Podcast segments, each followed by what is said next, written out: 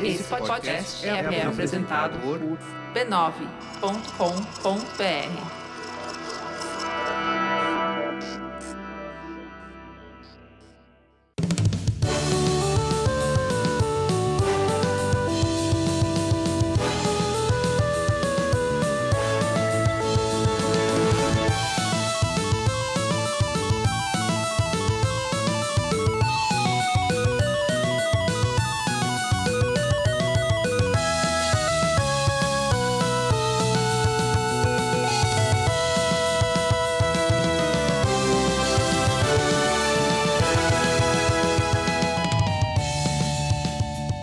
Ao vivo, Poco Pixel número 134, eu sou o Adriano Brandão, do meu lado tá o Danilo Silvestre, tudo bom? Tudo bom, beleza? Maravilha! Qual que é o tema de hoje, Danilo? O tema de hoje é como preservar a história. É a primeira vez que a gente. A primeira não, é a segunda vez que a gente fala qual é o tema de hoje todo mundo já sabe qual é o tema, porque a gente já disse no episódio passado.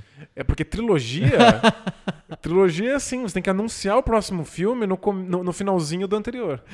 É verdade. Estamos no último capítulo da nossa trilogia sobre a inserção cultural e a, a relevância cultural do videogame. Não fale uma coisa que você não, que você não pode cumprir. Que é o último capítulo? É, pode ser. Vai que, que no final vai... da conversa a gente fala assim: então, a gente vai ter que fazer um próximo episódio. É, sabe como é, né? O poder sobre a cabeça. Todo mundo que faz trilogia pensa assim: hum, e se eu fizer uma tetralogia? É verdade. Né? Sempre passa pela cabeça das pessoas. Então, é verdade. calma lá. A gente já fez um episódio sobre pirataria, aí vocês vão ter, devem estar pensando: que caralhos que pirataria tem a ver com relevância cultural e histórica do videogame? Não, tem tudo, porque foi a partir da conversa sobre pirataria em que a gente detectou que existe um dilema ético no sentido de videogames são importantes a ponto da gente ter direito a jogar eles, mesmo quando a gente não tem acesso físico ao jogo porque moramos num país distante ou porque não temos dinheiro. Ou porque o jogo não existe mais, né? E aí veio essa segunda questão que a gente vai estar respondendo responder hoje. Esse direito nos dá. É, não, pode ser tirado da gente quando um jogo antigo, por exemplo, é tirado de catálogo pela companhia que não vai lançar ele de novo e que impede a pirataria de acontecer. Ou quando o videogame para de ser compatível com a minha televisão. Isso. é muito esquisito. É um conceito muito bizarro. É um conceito bem estranho. Isso tem tudo a ver com a pirataria que a gente falou no primeiro episódio dessa trilogia e com a questão da relevância cultural do videogame que a gente falou no segundo episódio dessa trilogia. Hoje é a hora de, de a gente propor coisas práticas ou utópicas. Acho que vai ficar mais do ramo das coisas utópicas. Imagino que sim. Como que a gente consegue preservar a história dos videogames já tendo como pressupostos o, o fato de que videogame sim tem uma importância cultural grande e que ele não, não se realiza só no ato de ver um gameplay no YouTube. Idealmente você precisa jogar para você realizar perfeitamente a, a importância cultural do videogame. Perfeito. Então a gente vai falar hoje sobre isso. Como que a gente consegue contribuir para manter essa chama viva. Bacana. Antes da gente falar sobre a preservação histórica do videogame, a gente tem que falar sobre outro assunto. Sobre uma coisa que a gente não quer preservar, uma coisa que a gente quer extinguir. Queremos acabar com a gonorreia. Opa, essa é uma plataforma de governo. Isso, é. Eu, eu voto num candidato que tenha como principal proposta o fim da gonorreia. Será que tem algum candidato a deputado que quer acabar com a gonorreia? Ah, sempre tem. Tem candidato a deputado que quer tudo. É impressionante. Tem, eu vi o, o, o, deputado que a principal plataforma dele é permitir os carros rebaixados. Ah, eu vi, eu vi isso. Aí alguém comentou assim, mas então, é, os carros rebaixados já podem, já é, são permitidos. Não, não, tem lei que proíba, né? Isso, aí ele, aí ele falou assim, né, mas nós que gostamos temos que nos unir para que essa lei nunca mude. Fantástico. Então tem de tudo. Então, com certeza, algum deputado aí é consciente o bastante para ter como plataforma o fim da gonorreia. É, exato. Vamos esperar que aconteça o deputado, mas não aqui no Poco Pixel. não, aqui não, não, porque aqui a gente não fala sobre gonorreia. Isso, nem sobre política. Verdade, porque isso é debate bolso. Isso. Que não existe mais. Que Deus o tenha. que descanse em paz. Exato. Não, a gente tem que falar sobre outro assunto. Outro assunto? Outro assunto, que é o mecenato esclarecido do Poco Pixel. O mecenato esclarecido. O mecenato esclarecido é uma coisa que preserva a inteligência da humanidade.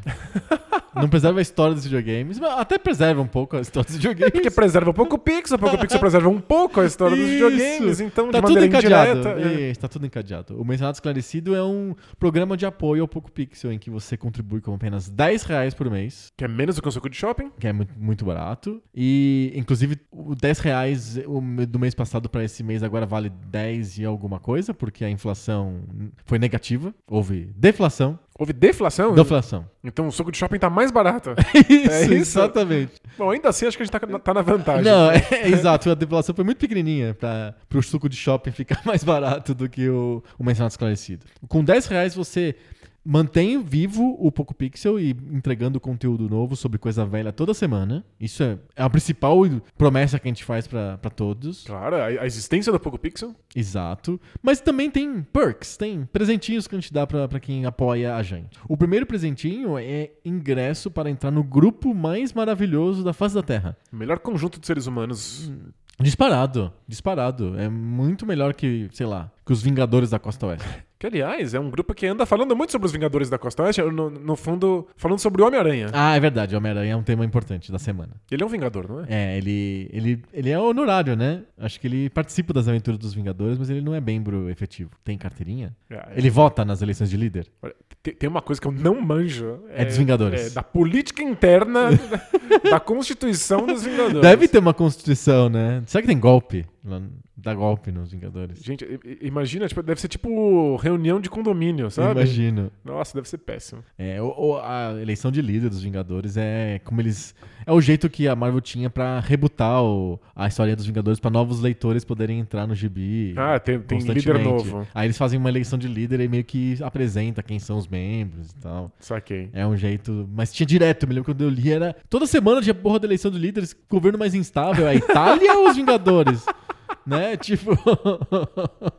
Caramba! É, isso é assunto pra se debater lá no, no Mecenato Esclarecido. Isso, Tá todo no- mundo falando do, do jogo do Homem-Aranha no Play 4, mas pode falar também sobre a instabilidade política dos Vingadores. Você sabe né? que no Poco Pix a gente não fala sobre jogos de Play 4, né? São muito novos. Isso, a gente vai falar daqui a 20 anos. Isso, a gente vai esperar quando eles ficarem velhos, aí quando eles ficarem velhos a gente fala aqui no Poco Pixel. Porém, a gente já falou bastante sobre a Homem-Aranha lá no Mecenato Esclarecido. É verdade. Tem um áudio, um podcast extra que a gente fez sobre o Homem-Aranha só pra mecenas. Então, se você não é mecenas, você sabe que você tá perdendo o conteúdo exclusivo que a gente faz só pro grupo. Meu Deus, falar que tá perdendo bate no coração. Dói, né? Dói. Mas tá perdendo. Tá perdendo. Então a gente faz conteúdo extra. A gente fez semana passada sobre não videogame, sobre documentários. Essa semana a gente falou sobre o Homem-Aranha de Play 4, mas não vai pra. Esse, a gente não coloca esses conteúdos no ar. Esses conteúdos ficam só disponíveis pra quem é mecenas. Isso é nosso agradecimento aos mecenas por lá. Exatamente. Além de conteúdo extra e além do grupo de Facebook, a gente também coloca antecipadamente os podcasts pro pessoal escutar. Essa semana, muito antecipadamente. Muito antecipadamente vão receber o episódio, mas geralmente é o episódio sai na segunda e o pessoal recebe na sexta. Legal. E é legal isso, você pode ter o fim de semana pra escutar. É um jeito de agradar os mecenas que a gente bolou aqui. Boa. É isso.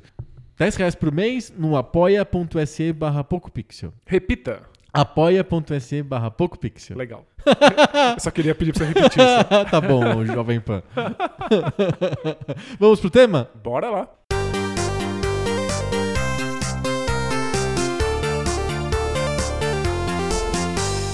E aí, partindo do pressuposto que videogame é cultura e que existe a lei da pirataria e dos direitos autorais, como que a gente junta essas duas coisas e preserva a história dos videogames? Acho que você tocou num, num- num ponto fundamental, que é o fato de que jogos são um tipo muito específico de, de mídia, em que é, é, é preciso experimentar muito mais do que Assistir. ouvir falar, assistir. É, é, é um- uma coisa que é totalmente voltada para a jogabilidade, então você tem que estar agindo sobre o jogo para que ele funcione, né? É uma mídia muito ativa, muito mais do que uma mídia passiva. Então, algumas ferramentas que são maneiras tradicionais de se manter a história funcionam menos com videogames. Mas vamos pensar em filmes. Eu gosto muito de sair dos videogames e falar de outras mídias pra gente poder fazer paralelos. Perfeito. Filme é uma mídia totalmente passiva. Você senta, assiste o filme e ele acontece. Isso. Certo? O filme eu não posso pôr no YouTube e as pessoas assistirem, porque isso é violação de direito autoral. Exato. Mas, por algum motivo, você consegue ir na filmoteca, no Museu da Imagem do Som, sei lá, a- abre uma mostra especial num cinema de arte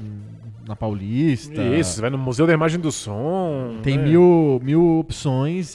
às vezes sai coleção de DVD na banca de jornal, de Blu-ray, ou passa na TV Cultura. Sabe, tipo, alguma coisa acontece, tem a televisão, Existem vários caminhos gratuitos pra você ter acesso. ou muito baratos. Ou muito baratos. Então, ah, eu quero assistir Cidadão Kane. Ok, você vai lá e compra o Cidadão Kane. É uma possibilidade. Ele tá É, disponível. custa o quê? 40 reais um filme? Nem sei, faz mais de 20 anos que eu não compro filme. Então, é caro. não, não é a coisa mais acessível do universo, mas ela, no mínimo, funciona no teu aparelho atual de, de que você escolheu para ver filmes. Sim, é porque eles são retrocompatíveis, né? Isso, e eles, e eles vão sendo atualizados e vão sendo lançados de novo. Tem lá. Eu não tenho um aparelho dedicado pra assistir filmes, mas eu tenho o PlayStation. Isso, o Play- o PlayStation dá conta disso. Isso. Então, se você tem o, o- o Cidadão Kane em VHS, depois ele Ih, sai em DVD, é. ele sai em Blu-ray, ele sai eternamente nas novas mídias. Aham. Então, E mesmo que não seja tá gratuito, ele disponível. tá disponível. É, Ele tá na, é, se você não quiser ter uma mídia física, você vai na iTunes ou no Google Play Filmes e compra. E ele baixa pro teu dispositivo, celular, ou na TV, Smart TV, ou no Apple TV, que seja, num dongle Chromecast, whatever. E aí ele, ele dá, ele não, ou ele baixa, ou ele te dá a, a licença pra você assistir a hora que você quiser aquele filme na nuvem. Isso também acontece. Perfeito. E tem a Netflix, que você paga uma tarifa flat lá, 20 reais, e pode assistir todos os filmes que estão no catálogo da Netflix. Com o asterisco, que o catálogo da Netflix muda toda hora, e você não, eles não garantem pra você que o filme vai estar lá no dia seguinte. Se assistiu, pode ser que no dia seguinte não esteja mais aquele filme mais disponível. Mas você pode assistir à vontade. Mas se não tiver disponível, você vai na iTunes ou na Google Play. Ou... Tem várias, Amazon Video, tem vários lugares que você compra filmes é, streaming, né? Então Perfeito. tem mais opções. Isso. Mas também existe uma maneira indireta de se manter a história do cinema, por exemplo, que é uma crítica inteligente, é, embasada e antiga já, que já faz isso há muito tempo. Então, não- existe o que a gente chama de sinopse, você vai lá num. essas críticas sinópticas que. No IMDB. É, você vai no MDB e fala- ele fala sobre o que o filme é. Mas a gente já tem uma tradição de uma crítica que tenta inserir o filme dentro de um contexto histórico e que, de certa maneira, é um modo de experimentar aquele filme sem ter que assistir o filme. Então eu posso abrir textos muito complexos, muito, muito bem construídos sobre o Cidadão Kane, que vão me dizer por que, que o filme é impactante. Certo. E eu sinto que eu, eu participo dessa história mesmo que eu não queira assistir. Então es- essa é uma questão. Eu sinto que talvez seja um pouco mais fácil você transmitir para as pessoas o poder da forma de um filme através da escrita do que seria com videogame. Ah, é? Eu acho que um, um texto pode dizer assim, olha, o filme faz esse tipo de coisa com a câmera, ele tem essa e essa tomada, ele tem essa e essa cena icônica, o diálogo é dessa maneira, as cores são assim. E é mais difícil, ou pelo menos nós não estamos muito acostumados, com uma crítica sobre videogames que faça isso com o que há de mais fundamental nos videogames, que é a jogabilidade. É, eu ia comentar sobre duas coisas. A primeira coisa é que realmente é, mídias como, por exemplo, o cinema, mas eu vou pegar uma mídia mais antiga, música ou livros, literatura, elas são tecnicamente mais fáceis de serem mantidas, guardadas. Não é só uma questão de elas são passivas ou ativas. Existe uma questão técnica na capacidade que a gente tem de guardar aquela experiência. Entendo. Então, um livro, mesmo um livro de papel, eu posso guardar ele numa biblioteca, ele dura pra sempre se eu cuidar direitinho daquilo. Se não pegar fogo a biblioteca? Se não pegar fogo a biblioteca. Ou se não tiver uma infestação de traças, por exemplo, na biblioteca. Mas tirando essas coisas que espero que não aconteçam, a princípio, um livro fica guar- guardadinho, cuidadinho, ele dura pra sempre. E outra, livros E é são só- super fáceis de digitalizar e também Isso. ocupam E aí pouquíssimo você- espaço. Digitalizando fica mais interessante ainda. Por exemplo, a, a história da literatura, quase toda ela, digamos, 99% da história da literatura, aconteceu há mais de 100 anos atrás. Porque a gente tem literatura desde os gregos. Exato. Até antes até. A gente tem a Bíblia, que é antes dos gregos. É, a gente tá pensando em literatura ocidental, porque tem os E- não, chineses. Não, tem os chineses que é muito antes. Então tem, a gente tem milhares de anos de literatura e, e- e pouco tempo de literatura que ainda está sobre direitos autorais. Isso, e a gente tem. tipo, São milhares de anos de literatura é, institucionalizada, com, com ferramentas para se guardar, desde. Isso. Os chineses há milhares de anos têm as bibliotecas e catalogam absolutamente tudo. E os Exatamente. livros fazem referências aos outros, né? Exatamente. Então, um livro, quando você digitaliza e coloca na internet, esse livro já está em domínio público em 99% dos casos. Porque a história da literatura é muito grande e a história da literatura recente é pequena perto da história da, literatura como um todo. Você tem razão. Então é. é- é- Comparativamente, é- vários sites que são bibliotecas virtuais no sentido tudo, você baixa o, o Maquiavel, você baixa o Dante, você baixa, sei lá, o Goethe, o Schiller, gratuitamente, porque são textos antigos, tem 300 anos, 200 anos. É, acho que a, a bagunça aqui tá no fato de que os textos originais são de livre acesso, né? As traduções não são. É, as traduções. É verdade, as traduções não são. A treta tá nas traduções. É, as traduções tem tra- existem traduções de, dire- de direito público já em domínio público, mas não são são raras. A maioria das traduções para português do Brasil É, são recentes. são né? recentes. Aí é uma questão muito do Brasil. Isso. Aí se você tá na França, você sofre muito menos com isso. Claro, os textos originais estão disponíveis. Ou né? na Itália, ou nos Estados Unidos. Nos Estados Unidos, por exemplo, ou na Inglaterra, existe uma vantagem de que existem traduções mais antigas Isso. dos textos. Então, obviamente, nem toda. Tem muita literatura importante que não foi escrita em inglês originalmente. Não é tão. É uma literatura res- recente, relativamente recente. Mas as traduções são mais antigas do que as, as traduções para português. Isso. Então a gente sofre com as traduções. Mas no original, os livros estão preservados. Estão de acesso livre. Perfeito. Todo mundo pode, inclusive, editar, né? E sim, tem editoras que vivem disso, de pegar livros muito velhos, que já não, não tem direito autoral, e colocá-las nas bancas por Isso. Seis reais. Exatamente. É, é relativamente comum. Você editar, sei lá, a literatura, literatura brasileira antiga, né? Edi- Editar. O Machado tá fora de direito autoral. Você, qualquer editora pode editar o Machado, publicar Perfeito. o Machado. Ou mais antigo, enfim. Música, a mesma coisa. A história da música é bem maior do que a história da música contemporânea. Então eu tenho, a gente tem um arquivo de música que tá em direito autoral. Claro, isso tá em partitura, né? Ela tá, a música está latente ali, ela não tá acontecendo, mas ela tá latente. Você teria que executar ou alguém teria que executar pra você. Mas ela existe, tá mas a? Música tá guardada e disponível e ela tem um, um segundo grau de ter complexidade pra você fruir daquela arte.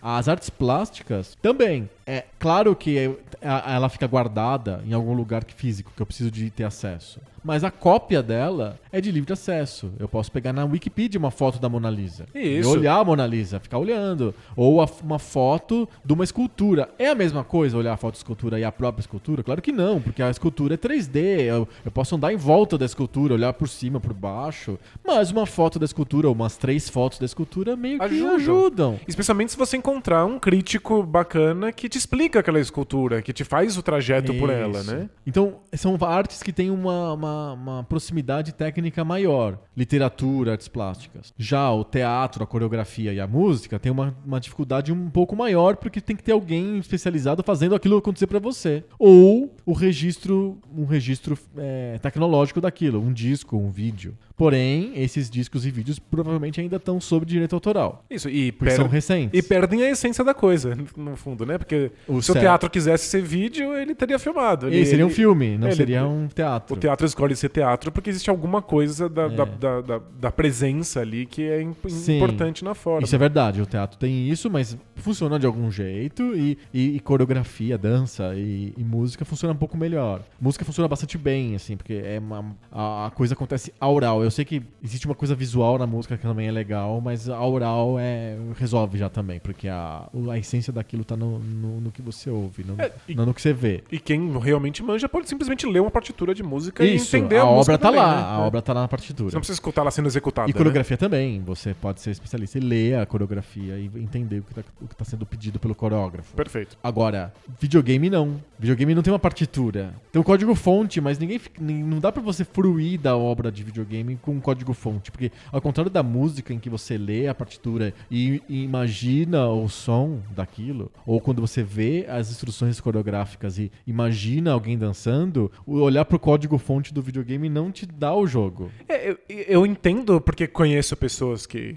que fazem isso, que exista um prazer em olhar para o código-fonte de um jogo. Eu gosto de olhar código-fonte do- de coisas. Não, jogo é muito complexo, eu não consigo ler. Mas de programas mais simples, eu gosto de olhar o código-fonte. É, que quem programa jogos pode olhar e falar: caramba, que decisão incrível, que solução elegante. Mas não te dá a experiência. Não, você não tem exatamente como saber como vai ser jogar aquilo. Você, não, É. você não consegue imaginar a sensação. Não é. Você sabe que é uma boa solução, mas você precisa sentir, né? Tem uma coisa meio tátil no jogo. Isso. Né? Você precisa experimentar a física. Você não pode simplesmente ler os parâmetros da física daquilo. Isso. E aí tem uma questão da questão do suporte. São, o videogame é uma mídia que exige um suporte. E isso já cria uma dificuldade de preservação própria de- dele. É uma mídia que tem que ser colocada num videogame, é isso? Tem que ter, tem que ter algum, alguma coisa que suporte aquela mídia. Pode ser um videogame, pode ser uma emulação, por exemplo. É um jeito que a gente criou pra dar suporte a uma coisa que não tem mais esse suporte, ou que tem um suporte dificultado. Porém, esbarra-se aí nas questões dos direitos autorais. E aí? Como é que resolve isso? O suporte é difícil, então tem uma barreira. Você mesmo fala sempre do,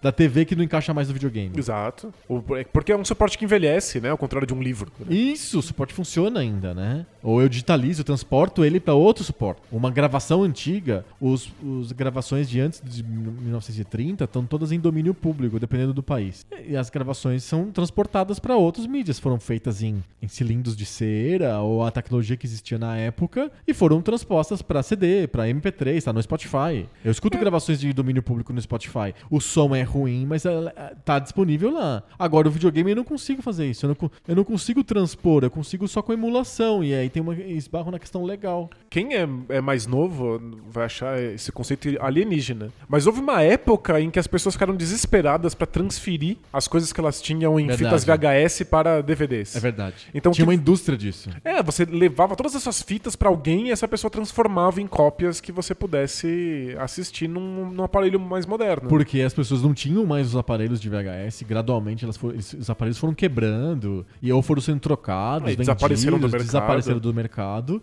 E pessoa- as pessoas tinham acervos grandes de festas, sei lá, bar mitzvah, batizado, Natal, sei lá, formatura. E faziam o que com aquilo? Um monte de VHS. Aí eles transferiam pra DVD. E é uma maneira que você tem de que aquilo continue existindo para as novas tecnologias. Porque, embora também exista uma coisa que você precisa utilizar para assistir um filme, o filme em si vai funcionar nas outras na- nas tecnologias. Você simplesmente transfere eles, né? Eu não posso pegar um cartucho meu de Atari e transferir ele tecnolo tec tecnologicamente para que ele funcione no meu Play 4. Não. Com emulação, sim. Só que a emulação, por exemplo, no Play 4 não, não há, não tá disponível. Eu teria que desbloquear o que. Nem sei se é. é- Existe já desbloqueio de Play 4? É, não que eu saiba. Não é. O Play, já, o Play 3 já era bem difícil de fazer. É, mas deve- existir, né? É, sempre tem alguém que faz. Alguém né? faz, né? Aí você tem que desbloquear o teu aparelho de algum jeito pra ele poder rodar um emulador que consegue jogar o jogo de Atari. E aí? É, é complicado, né? Porque é, é sempre na ilegalidade, eu sempre tenho que fazer isso no, no na, na clandestinidade. É, eu acho que a gente tem caminhos legais pra fazer isso que são caminhos longe do ideal. Por exemplo. É, um dos caminhos possíveis é que você tem que entrar em contato com o hardware original e fazer as Nossa. gambiarras necessárias pra que isso funcione. O é cada vez mais. É, é totalmente inacessível, porque é cada vez mais difícil de conseguir um hardware original. É, isso é, é, é um dos caminhos que são escolhidos pelas pessoas que querem ter coleções de videogames velhos. Sim. Que inclusive acham que a experiência só é a experiência correta se você está usando o hardware é, original. Pessoas que querem ter os- o controle, porque os jogos são pensados para um controle específico, né? Essa é uma, uma dificuldade que a gente tem quando a gente fala de arcades. Porque a maior parte de nós não experimentou os arcades da época. Uhum. Eram muitos arcades e a maior, esmagadora maioria deles não veio pro Brasil. Verdade. É, tipo, de uma- tinha uma questão logística na coisa, É né? uma Era máquina grande uma e máquina tal. gigante. Cara, né? E esses jogos eram pensados nos arcades para pro formato específico de tela, pro tamanho dela, pro, o, o- o áudio saía de uma maneira específica. Sim. O cara que programava o jogo já pensava em como ia ser o formato, ele escolhia na, na prática qual ia ser o formato da máquina que ia comportar aquele jogo que ele fazia. Sim. Quando a gente tira isso do casulo original, você já tá desvirtuando um pouco a experiência. É. O que é uma coisa muito esquisita, né? Tá- Tem uma coisa meio de teatro, assim. Se você perdeu naquele momento, já era. Sinto muito. Aham. Verdade. É, então, tem pessoas que vão atrás do hardware original, porque elas sentem que elas vão ter a, a experiência como E aí gera uma segunda coisa, que não é só a fruição do jogo, da obra de arte, digamos assim, mas também uma questão de colecionar, de ter o objeto físico, de achar legal o, o hunting, né? A caçada pelo arcade, pelo, pelo, pelo console velho, É, você pelo cria uma su- cartucho. Você cria toda um- um- uma série de atividades paralelas que estão relacionadas a experimentar o jogo em si, né? Vira, Isso. vira uma subcultura mesmo, né? E você precisa, inclusive, de outros hardwares que não são só o videogame. Você precisa de televisões da época que precisam ser mantidas funcionando. Até porque se você consegue fazer uma gambiarra e ligar teu Nintendinho na TV de LED, ela- a imagem vai ficar ruim. É, você tem questões com a imagem, com a Isso. proporção. É, o que mais incomoda, você tem uma questão com o lag. Existe um, Ah, um certo atraso na taxa de. Essas TVs modernas têm um computador interno que fica processando aquilo. E isso dá um lag, dá um atraso. Então, existe esse caminho, é o, o único jeito de você ter acesso exatamente ao jogo como ele era, no invólucro para o qual ele foi pensado, mas isso se tornou uma coisa para poucos, né? Você precisa não só ter o interesse e fazer a caçada, porque são coisas raras, mas você precisa ter o dinheiro necessário para tornar isso viável. É, outro caminho é o caminho da crítica, que eu acho que é um caminho muito importante quando a gente tá falando de história. Preservar via pela, pel- pelos olhos e pelo cérebro de alguém. É terceirizar a, pres- a preservação da, da história. Exato. Tem coisas que a gente simplesmente não vai ter contato real. Tem peças de teatro que você não pode mais assistir. Tem obras é, plásticas que foram pensadas. Queimadas em museus que pegam fogo. Pois é, tem, tem isso. Mas tem algumas que foram pensadas pra isso. Tem obras que são feitas pra serem consumidas. Aham. Né? Tem happenings. tem- Happenings, tem performances específicas. Tem, tem estátuas de vez. carne que estragam. Aham. Então tem coisas que de fato a gente não tem como retornar. E eu acho que isso é um pouco alguns dos jogos que, de que a gente fala. Coisas que mesmo que você faça uma emulação, você não vai estar jogando exatamente como era. É, inclusive, tecnologias que são inviáveis de você emular. Coisas como a Virtual Boy, por exemplo. Aham, sim. Que é aquele 3D horripilante que você tem que enfiar na sua cara e que emulador nenhum vai fazer. Sim. Alguns arcades que lidam com esse tipo de tridimensionalidade. Então eu acho que é, é, o papel da crítica tá aí, às vezes. Ele precisa ser capaz de transferir pra você o que foi aquela experiência. E isso caminha é, por, é, por várias frentes. Você precisa descrever exatamente como é, você precisa manter os elementos fundamentais daquilo é, de uma maneira que o, o- o leitor, o, o espectador possa entender do que se trata, e você precisa também fazer a contextualização histórica. Porque, de certa maneira, o crítico ele não mantém só aquele jogo vivo, ele mantém o tempo em que aquele jogo era vivo Entendi. vivo, né? Você precisa manter também todo o ambiente. De preferência, você está falando de um arcade, você tem que falar sobre como era a máquina, como era a jogabilidade, como eram os jogos daquela época e também em que ambiente foi Isso. pensado para que aquele arcade fosse encaixado. Você tem que falar dos bares, tem que falar dos, do- do- dos grandes casas de fliperama e assim por diante. Então é, é uma maneira de se manter a história. O que eu acho complicado é que a gente ainda não tá acostumado nem pronto para lidar com esse tipo de crítica em videogames. Uhum. Nós não temos uma crítica histórica de videogames. É, se você vai pe- pegar um livro como aquele Mil Jogos pra Ah, jogar antes de morrer, que tenta fazer todo um apanhado histórico de videogames muito importantes, é muito pouco se fala sobre o que a experiência do jogo é. E eu acho que isso que é a parte fundamental. O que que esse... Eu, eu, eu folhei esse livro e... O que, qual que é o cerne dos textos daquele livro? É, como cada texto é escrito por uma pessoa diferente, é, ele varia Sei. imensamente, inclusive em conceito. Uhum. Então, alguns, alguns textos são sobre quem criou esse jogo, alguns são sobre é, o que o jogo fala, do que, qual é o assunto, O do, assunto jogo. do jogo. Alguns até falam, tipo, olha, esse jogo nesse momento era importante porque X, e você em nenhum momento encontra nada sobre o jogo. Eu quero saber o que, que o jogo é, né? Uhum. É, eu acho que o fundamental da coisa é a experiência. Quando um, um crítico te descreve um, um quadro, ele tem que falar de como era olhar para esse quadro, quais são as cores, como as cores se relacionam, como ela impacta os seus sentidos. Quando você descreve uma peça de teatro, você tem que falar sobre como é ser um espectador. A gente esquece como é ser espectador de, de jogos de videogame. Quando você me fala o assunto de um jogo, Pode você não tá, mil coisas, né? você não tá me falando sobre como é ser um jogador desse jogo. Uhum. Como é ser um jogador envolve experimentar a física, as mecânicas disso. E eu acho que, de certa maneira, a gente precisa aprender a fazer isso para que esses jogos sejam preservados, mesmo que eu não possa jogá-los. É, mesmo que eu assuma que a emulação é, é, é ok e a gente pode jogar todos esses jogos tranquilamente, eu não vou dar conta de jogar todos eles. Uhum. Porque jogos têm uma outra questão que prejudica a sua manutenção histórica, que é o fato de que eles são tradicionalmente muito longos. Verdade. É, um filme, uma peça tem duas horas de Duas duração. horas. Alguns são muito gigantescos e chegam a 14 horas. Se você me lança um jogo hoje de 14 horas, as pessoas ficam putas com você porque o Sim, jogo é muito curto. Muito curto. É, jogos às vezes são infinitos. Às vezes duram Não tem, às vezes não tem roteiro, às vezes é só você ficar brincando naquilo. Pois é, quanto tempo dura o Space Invaders? né? Dura quanto você quiser. Exato. E jogos modernos também. Quanto, quanto tempo dura o Skyrim? Dura de fato pra Infinito, sempre, é. porque tem um algoritmo que cria quests novas. Isso. Então a gente não vai dar conta. É, é, eu não vou jogar todos os Final Fantasies. Eu não gosto do gênero e isso ajuda, mas porque se eu somasse as horas de jogo de todos eles, eu É. perceberia que não cabe na minha vida. Aham, sim. É, mesmo livros eu consigo. Se você lê muito rápido um livro, tem pessoas que leem muito rápido. Tem, fazem leitura dinâmica. Isso, o livro acaba muito mais rápido. Não tem leitura dinâmica de videogame. Não. Tem, tem pessoas que aceleram Pokémon na emulação pra acabar mais rápido. Meu Deus do céu. É, mas o- os jogos não são feitos dessa maneira. Então tem essa questão. Eu não vou dar conta de jogar todos eles, mesmo os mais importantes, mesmo os essenciais. Então preserva por terceiros, pela história. Isso, al- alguém vai lá e preserva pra mim. Alguém jogou Final Fantasy e me conta, me explica o que, que tem de essencial ali, inclusive em termos de jogabilidade. Então vamos falar de historiografia de videogame. Boa. Que é uma coisa que é, um, é, é lacunosa ainda, né? Não é tão desenvolvida, nem, nem lá fora, eu acho. Eu acho que tem, tem esforços de livros e gente que estuda isso e que publica sobre história dos videogames, mas são coisas bem isoladas. Não é tão desenvolvido quanto o cinema, por exemplo. É, os, os videogames eles sofrem com o fato de que eles são uma mídia recente, Ok, né? tem 40 anos. E a gente ainda não entendeu as particularidades da indústria, as particularidades da mídia. Então a, a gente muitas vezes fala de videogame como se estivesse falando de filme. Ok, isso é é- bem comum. Os game designers às vezes pensam seus jogos como se estivessem pensando um filme, né? Hideo Kojima.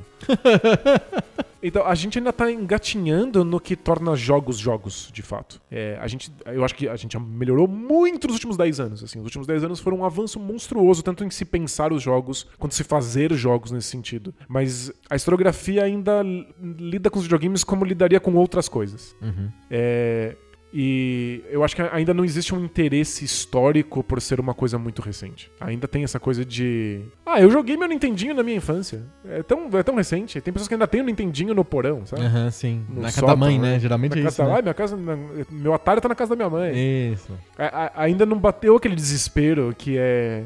Não tem mais acesso a isso de jeito nenhum. Eu preciso ter uma historiografia adequada que, que me, me faça o trajeto, sabe? Aham. Eu acho que a gente, a gente tá num, num, num momento que os videogames ainda não foram percebidos como história. Mas não- você não concorda que a gente tá num momento em que a história dos videogames começa a aparecer e existe uma certa moda de você retornar pros videogames antigos e coisas desse tipo? Mas é- não é uma moda do retorno à infância? Será que é mais isso? É nostalgia? É, eu, eu acho que os, os videogames estão voltando e a gente tá olhando pra eles historicamente, não porque percebemos quão é, como é importante olhar nós historicamente. estamos velhos e queremos voltar pra, crian- pra época de criança. Isso, é porque ainda videogames ainda são recentes o bastante pra eu poder simplesmente lembrar da minha infância pra falar da história dos videogames. Aham. Quer dizer, eu não, porque eu não sou tão velho assim, mas algumas pessoas podem. Uhum. né? Eu posso lembrar da minha infância e pensar no Atari, pronto. É, sou eu. É, e, e eu porque peguei o Atari atrasado. é, mas sim. exato. Então, eu ainda não tô convencido de que existe um senso histórico na brincadeira. Que é só nostalgia. Eu acho que por enquanto é nostalgia. Eu- Você acha que essa onda de nostalgia ajuda ou atrapalha a ideia da, da historiografia de videogame? Te dou um exemplo bem claro. Manda. Uma das coisas que poderia acontecer para que a, historiogra- a historiografia dos videogames fosse, ficasse mais fácil de ser feita é se as companhias detentoras dos jogos liberassem a experiência deles para o público em geral. Mas, porque como existe a, a- a moda, elas estão é, tirando dinheiro dessa moda. Então, a Nintendo, a Sega, em vez de disponibilizarem os jogos para as pessoas jogarem, não. Elas revendem infinitamente os jogos em suportes mais novos, os jogos que ela mesma, elas mesmas escolhem, e aí isso vira um comércio, o comércio do antigo. Você tem toda a razão. Vendido como se fosse novo. né? Vendido como se fosse novo e imp- impedindo, de alguma maneira, desse material estar dis- disponível para todo mundo. É, nesse mês, se eu não me engano, a Nintendo vai lançar os- pela primeira vez um sistema de assinaturas pro, Aham, pro Switch. pro Switch e ela vai disponibilizar vários jogos clássicos da, da, da Nintendo nessa assinatura. E virou um. Um selling ch- point. É, uma- um chamariz pra, pra É coisa, isso. né? As pessoas vão assinar porque querem poder jogar o primeiro. Mario. Mario. O primeiro mesmo, né? Não o Super Mario Bros. É, o Mario Bros. O Mario Bros. Aham, É, ou Ice Climbers. sim. E aí é a Nintendo de novo vendendo outra vez esse jogo que já foi vendido nos Virtual Consoles, que já foi vendido em outros virtuais consoles, que já foi vendido na época. Aham, Então vira uma, uma vaca leiteira infinita. isso. É, por um lado, pelo menos esses jogos estão disponíveis. Isso já é alguma coisa. Eu fico feliz que a empresa se importe o bastante para que esses jogos estejam acessíveis. Por outro, a gente ainda fica pensando nos jogos como produtos, como mercadorias e não como cultura e história. Uhum. Eu acho que a, a nostalgia não é um movimento, por conceito, por definição, não é um movimento histórico. Não existe preocupação com a história. Quando a gente volta pros anos 80, e a gente tá numa numa fase anos 80, a gente não tá pensando em como foi a história dos anos 80, É como era a cultura dos anos sensação. 60. A gente, a, gente, a gente quer sentir que está lá, a gente quer ficar na superfície, a gente quer a casca dos anos 80, né? Uhum. E eu acho que isso tá fazendo que, com que indústrias, empresas vendam mais jogos da época. Mas não que a gente tenha um senso histórico que isso seja, de certa maneira, catalogado, vendido com critério. Sabe, eu adoraria que a SEGA tornasse disponível os jogos em, em coletâneas que fizessem sentido, sabe? Uhum. Olha aqui todos os jogos de carrinho que a gente fez. Olha aqui todos os jogos de nave que a gente fez. A SEGA, até, até a gente não pode jogar tanta pedra assim na SEGA. Pode. eu não sei qual, qual é o resto da sua frase, mas tanto faz. é.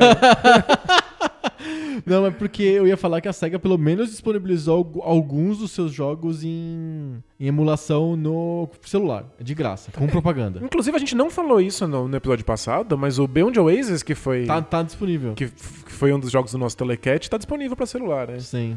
E a SEGA, inclusive, tô, tô sendo mó duro com a SEGA, mas ela tem os anthologies dela, ela, ela lança pacotes de jogos importantes. Ah, a Capcom também faz direto e a SNK também faz. É, eu, eu só queria que existisse um, um- um certo critério, existe uma, existe uma preocupação histórica. É, me dá a capa do jogo, mas também me dá texto sobre, me dá as entrevistas com os criadores, sabe? Me- e Quem outra faz isso bem é o pessoal do Ron Gilbert. que, rela- Island, que relançam os jogos com, Tentacle, com Director's Cut, assim, com, Exato. com entrevistas O do Grim desenvolvedor. Fandango. E eu queria, de fato, um- um- uma tentativa que fosse enciclopédica sobre os videogames. Isso me dá todos os jogos do Mega Drive. Todos.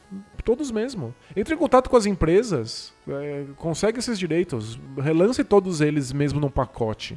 E, de preferência, que esse pacote funcione independente da tecnologia. Seja um pacote, é, como a emulação faz, né? Que funcione em todos os videogames que eu tiver a partir de agora. Uhum. É, essa é a minha preocupação de que as coisas durem pra sempre. E a gente não quer correr o risco de que essas É, coisas quando desapareçam. A, quando a SEGA lança de novo o Beyond the Oasis pro Android, e pro iPhone, não lançou pra sempre. É enquanto o Android e iPhone funcionarem. Isso, enquanto ela quiser, né? E daqui a pouco ela Tira da loja. tira da loja, bloqueia, começa a cobrar um dinheiro sobre isso, né? E eu não tenho nem, nem controle sobre qual é a qualidade da, da- do porte do Beyond Oasis. Foi feito nas coxas pra pra ganhar uns trocados. Aham. É, eu nem sei quão, quão próximo do código original tá isso. Não, e você vai jogar com aquele controle na tela, medonho. Não, por favor, não faça isso. Compre, É. compre um controle Bluetooth, por pra gentileza. quem tem né? Android tem essa possibilidade, né? É, não, não, dá pra jogar controle na tela, é inviável. Mas é esse é o ponto. é, Parece que falta é, preocupação histórica das próprias empresas. A, a SEGA está mais preocupada em ganhar uns trocados, quaisquer trocados, do que manter o seu próprio legado. Sim. São os fãs que ten- tentam man- manter o legado. Sempre. A, a, a, indústria não aprendeu ainda a, importância histórica que ela tem. É o que eu sinto. É porque eu São acho os que é fãs recente, que né? fazem. Pensa, no- eu sempre, eu já falei isso várias vezes no podcast. Eu penso sempre no esforço de, no meme. O meme é tipo o projeto Genoma, vocês não estão ligados. É absurdo, né? É um absurdo. Os caras, a comunidade inteira, são centenas de pessoas espalhadas pelo mundo que ficam correndo atrás dos arquivos dos jogos e conseguem fazer ele ficar compatível e não sei o que, solta os arquivos e vaza. É complexo pra Dedel, porque é um emulador único que roda um monte de hardwares diferentes. Como que você.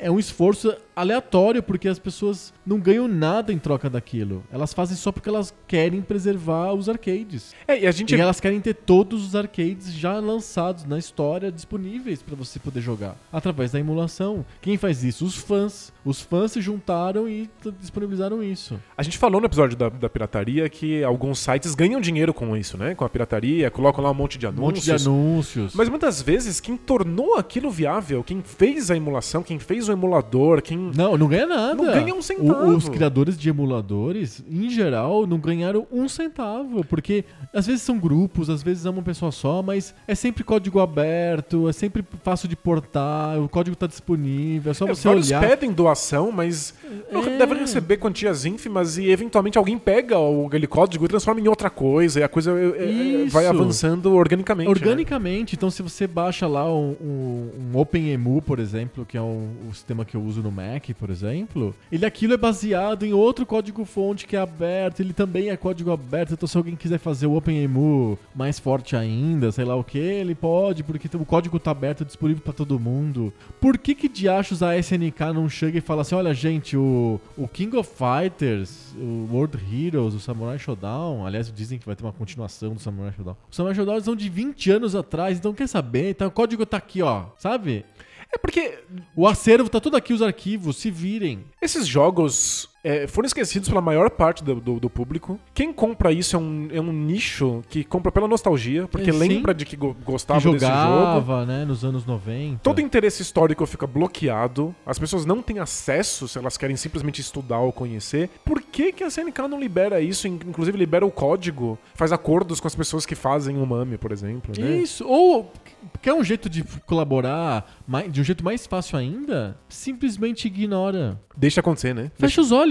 Fecha os olhos e deixa acontecer. O problema dessa solução de fecha os olhos e deixa acontecer é que aí vai ter o cara que vai ganhar com a publicidade no site. Sem dúvida. E aí vai vira putaria. Isso, Gente de- se aproveitando do espólio da SNK ou da hum, Data East ou da Namco, da Tecnos, se aproveitando do espólio dessas empresas pra ganhar dinheiro fácil com publicidade. É, deveriam ser ou as próprias empresas tornando isso disponível no sistema delas. Hoje deveria ter um, um sistema central que juntasse a história dos videogames, sabe? E que fosse gratuito, sem É. propagandas, como, sei lá, como a Wikipédia, sabe? Isso, o, o- o- exato. O archive.org tenta fazer isso, mas é, tem esses problemas legais, né, que impedem, né, de, de isso, de acontecer. Mas se as empresas, por exemplo, liberassem o código ou o- as licenças, as eulas de as licenças de uso desses, desses jogos, e aí a, deixasse pra comunidade organizar isso, não ia ter o aproveitador mais. O site com mil cliques de download falsos, com um monte de anúncios. Porque estaria na Wikipedia, por exemplo. Você vai na,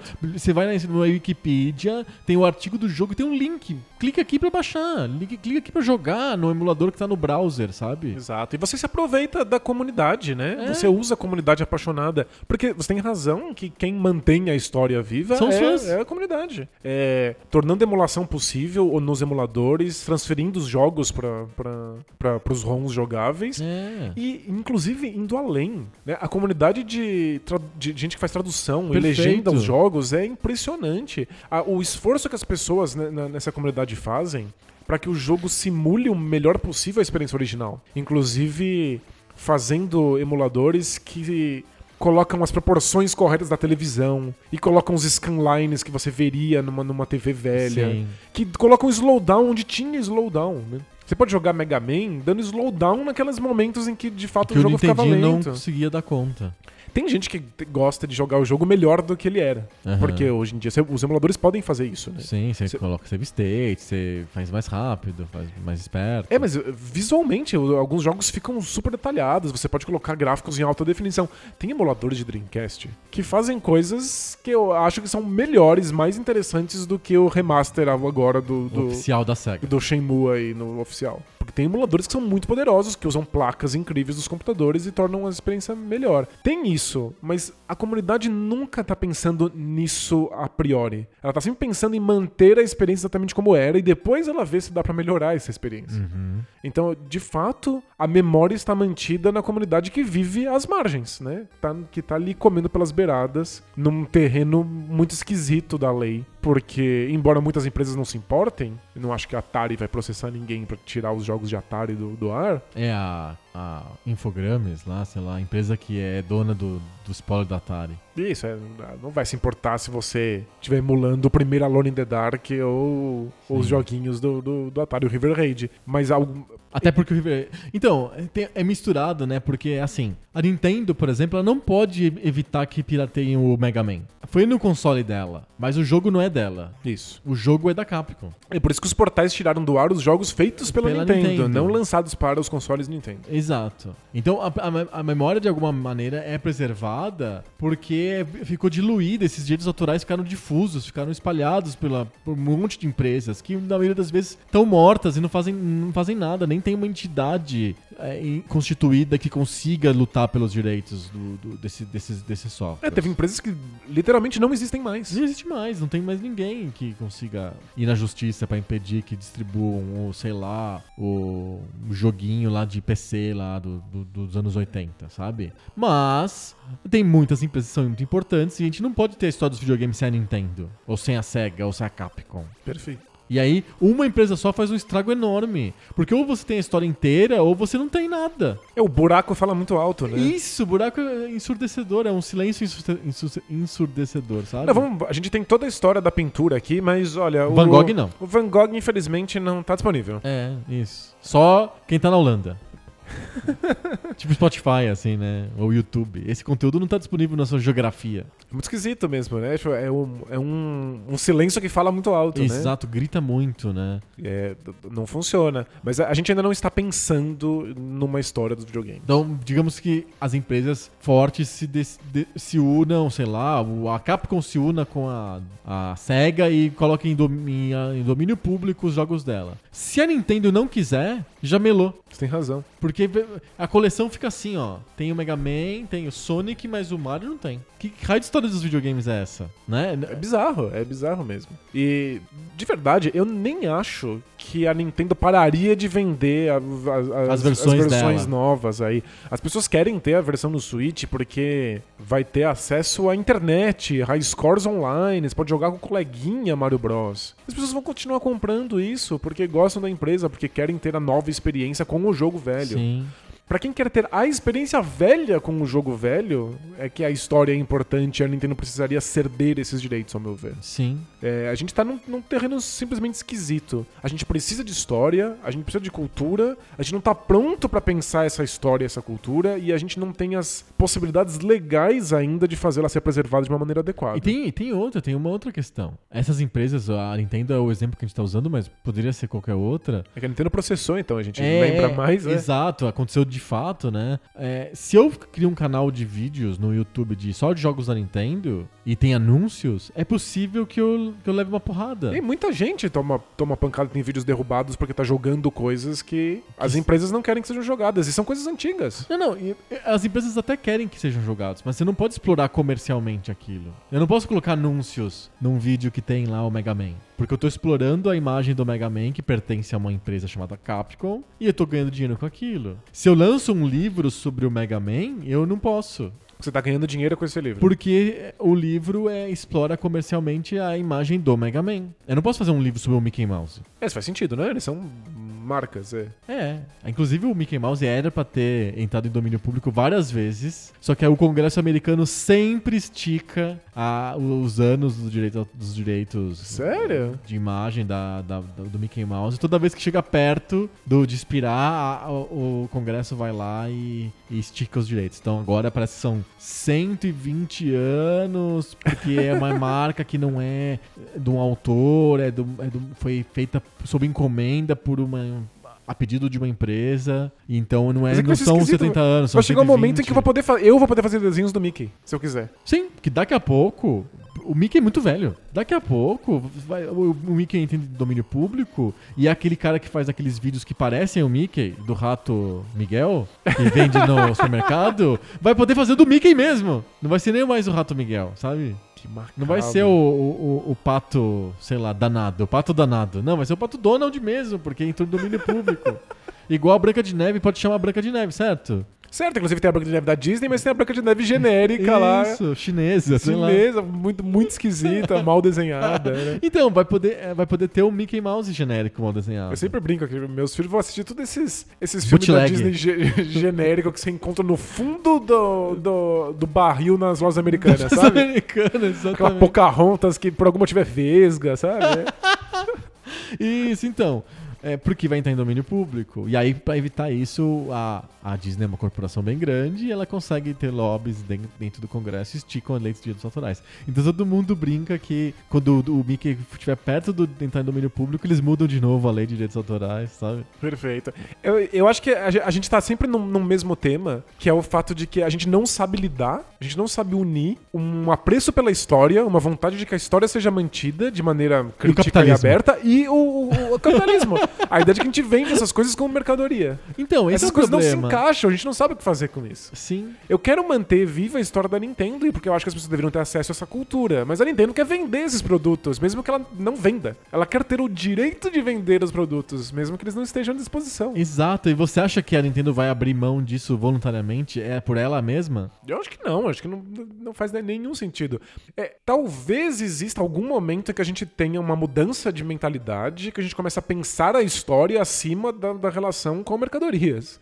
Mas isso Mas já isso- aconteceu pras outras artes, só não acontece pra videogame ainda. É porque, que- ah, porque o videogame ainda tá dentro, ele é licenciado como literatura, e ele tá dentro de uma, uma história da literatura que é muito maior do que os últimos 70 anos. Só que a história dos videogames não existe além de 40 anos. Mas é que eu não acho que é quanto tempo os videogames existem nesse sentido. Eu acho que é o momento em que os videogames nasceram. Porque os videogames já nascem, Nascem por conceito como mercadoria. Aham. É, eles são Pô, frutos de o outro ci- tempo. O é. cinema também. Ah, o cinema não. Sim, o cara, o cara criou lá o filme do trem chegando perto das- da, da, da câmera pra vender ingresso. É uma sensação, é como se fosse o Homem Forte, a Mulher Barbada, o Engolidor de Fogo e veja ver aqui o trem chegando perto de você. E era uma sensação, as pessoas pagavam ingresso pra isso. Não, faz sentido, mas não se imaginava, pegue o filme e leve pra sua casa, ele é seu, ele é seu, ele é um produto. Não, ele é uma exposição, ele é uma coisa que você curte que nem o circo. É, então rapidinho as pessoas começaram a filmar as próprias coisas e mostrar pras outras e a Fazer coisa pornô, que é uma coisa que aconteceu logo em seguida. de- sem dúvida porque a pornografia Manda no mundo. Manda tudo, né? Internet também, só Sim. popularizou por causa da pornografia. É verdade. Mas eu- acho que rapidinho o cinema se subverteu e virou uma coisa não necessariamente comercial. Sim, sim. E videogames, eu não sei. Acho que ele na- nasce numa mentalidade de produto muito grande. E agora a gente vê isso como arte, a gente vê isso como cultura, a gente sabe o valor disso, mas o mundo que produz essas coisas ainda não, não, não eu vê. acho, sinceramente, assim, é, eu acho que não, obviamente, é- essa é uma pauta com uma prioridade muito baixa em qualquer país do planeta, mas é, é, é chegada a hora de ter uma lei de direitos autorais específicas pra, específica para software que fosse com um prazo de domínio público bem mais curto do que para as outras artes. Não faz sentido você não poder piratear o Windows 3.1. Se eu tenho um laboratório e eu quero estudar a história do software, da computação, sei lá, eu não posso instalar o Windows 3.1 porque eu não tenho uma licença da Microsoft. Ele não tem uso nenhum prático. Zero. né? Ele é inútil. Ele é puramente histórico. Ele é puramente histórico.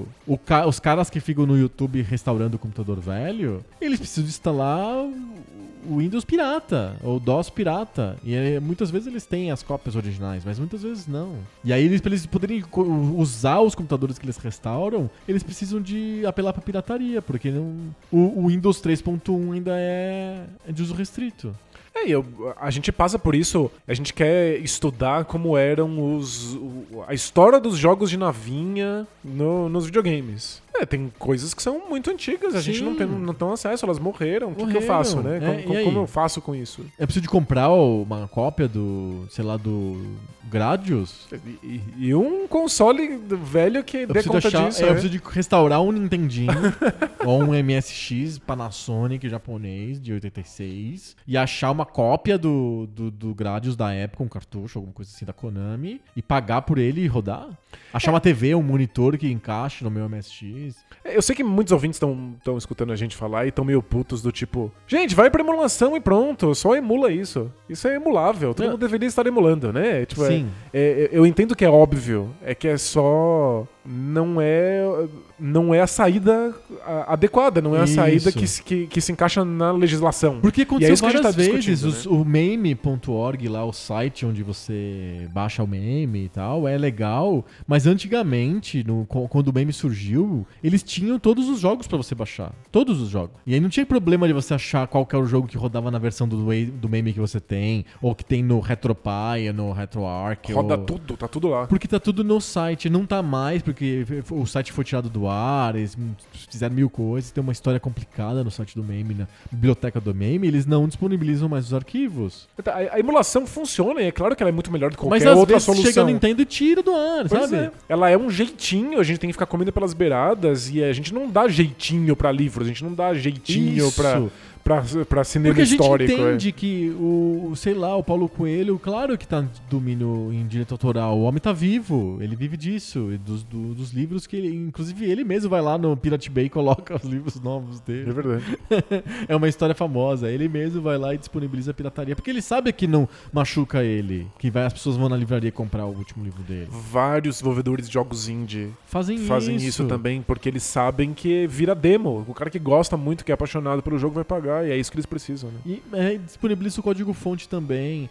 Eu acho que é uma pauta que tem uma pressa zero para acontecer, mas que deveria ser repensada a, lei de, de- de- de- direito autoral para software. Tem, Tem, que ser curto esse prazo, não pode ser 70 anos após a morte do autor. Então tem que esperar o Bill Gates morrer, depois de 70 anos eu poder usar o Windows 3.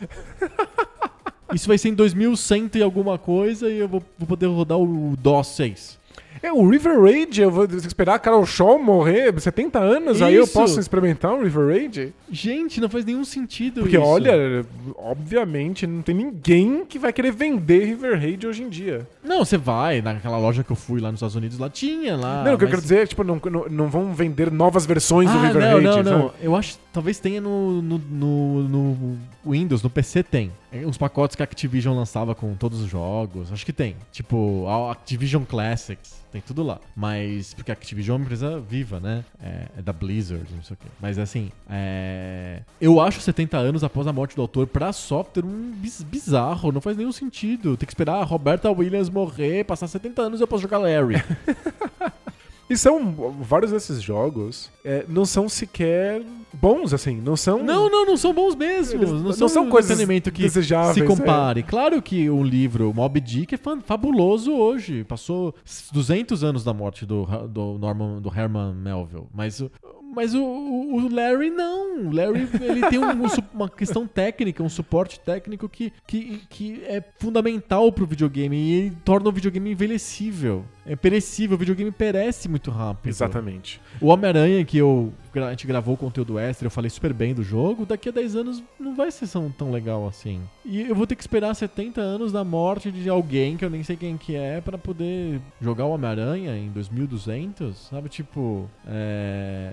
Você tem razão. E, e eu acho que o, o ponto fundamental aqui, que talvez amarre a nossa discussão, é que eu acho que essa ilegalidade de você poder revisitar a história dos videogames cobra um preço. Eu acho que nós temos jogadores que não se interessam pela história, que não querem saber como é que o jogo foi parar ali, que não conseguem ver as referências que um jogo faz à, à história dos videogames, porque essa história não é de fácil acesso. Sabe, se a gente pudesse, imagina um cenário bizarro em que você tem um Mega Drive disponível numa biblioteca. Em que as pessoas podem simplesmente ir lá e jogar o Mega Drive e pegar o controle. Quando a gente vê essas mas, feiras. Mas tem, nas- né? Existem lugares que tem isso, mas tipo... É que então, quando você tem essas feiras é, em que tem os consoles antigos, você pode jogar alguns deles. Aham. As pessoas lotam e fazem fila e levam os filhos e querem que os filhos joguem. É tipo, é um evento, não é uma normalidade. Sabe, se você fosse na internet e simplesmente pudesse jogar Mega Drive, eu acho que mais crianças e mais adolescentes buscariam esse tipo de coisa.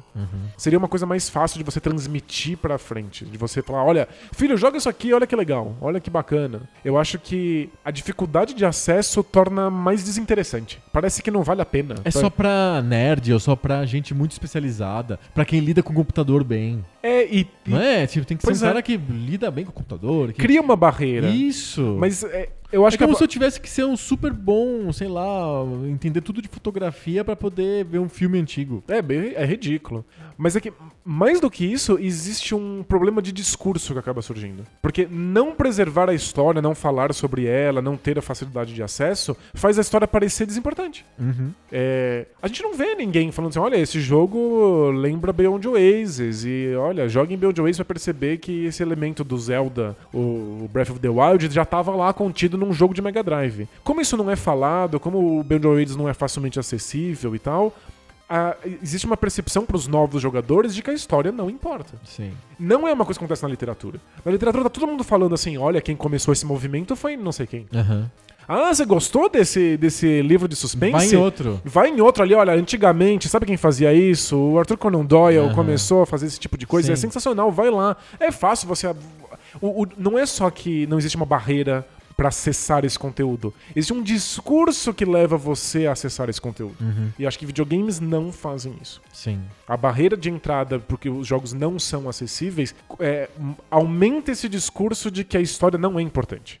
E, a o história é, ma- descaso- mal, é maltratada, na verdade. Exatamente. Aí vira aquele monte de livros que ficam contando historinha dos jogos, que não interessa. A sinopse dos jogos. sinopse dos jogos, ou que focam no hardware, ou que é, vira uma coisa de, de nostalgia pra crianças, uma linguagem infantilizada. Esse, é, isso- ah, não, Esse não jogo é era análise, maneiro, é super analisado, exato. Esse jogo é muito legal, é sobre o Imperador Xing Ling. E daí? Lembra como esse jogo era irado? É,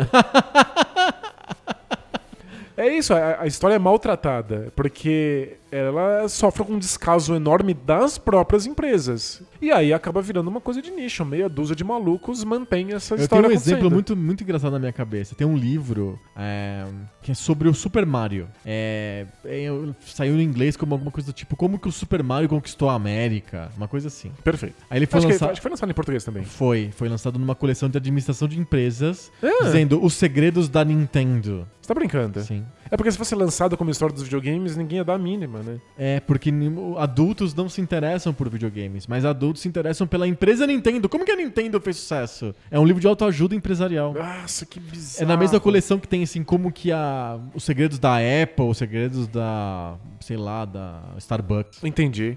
É, pra gente ver como o assunto, ele pode ser abordado por diferentes narrativas. Você pode abordar isso pela narrativa de olha, negócio, ou você pode abordar isso pelo ponto de vista da história dos videogames.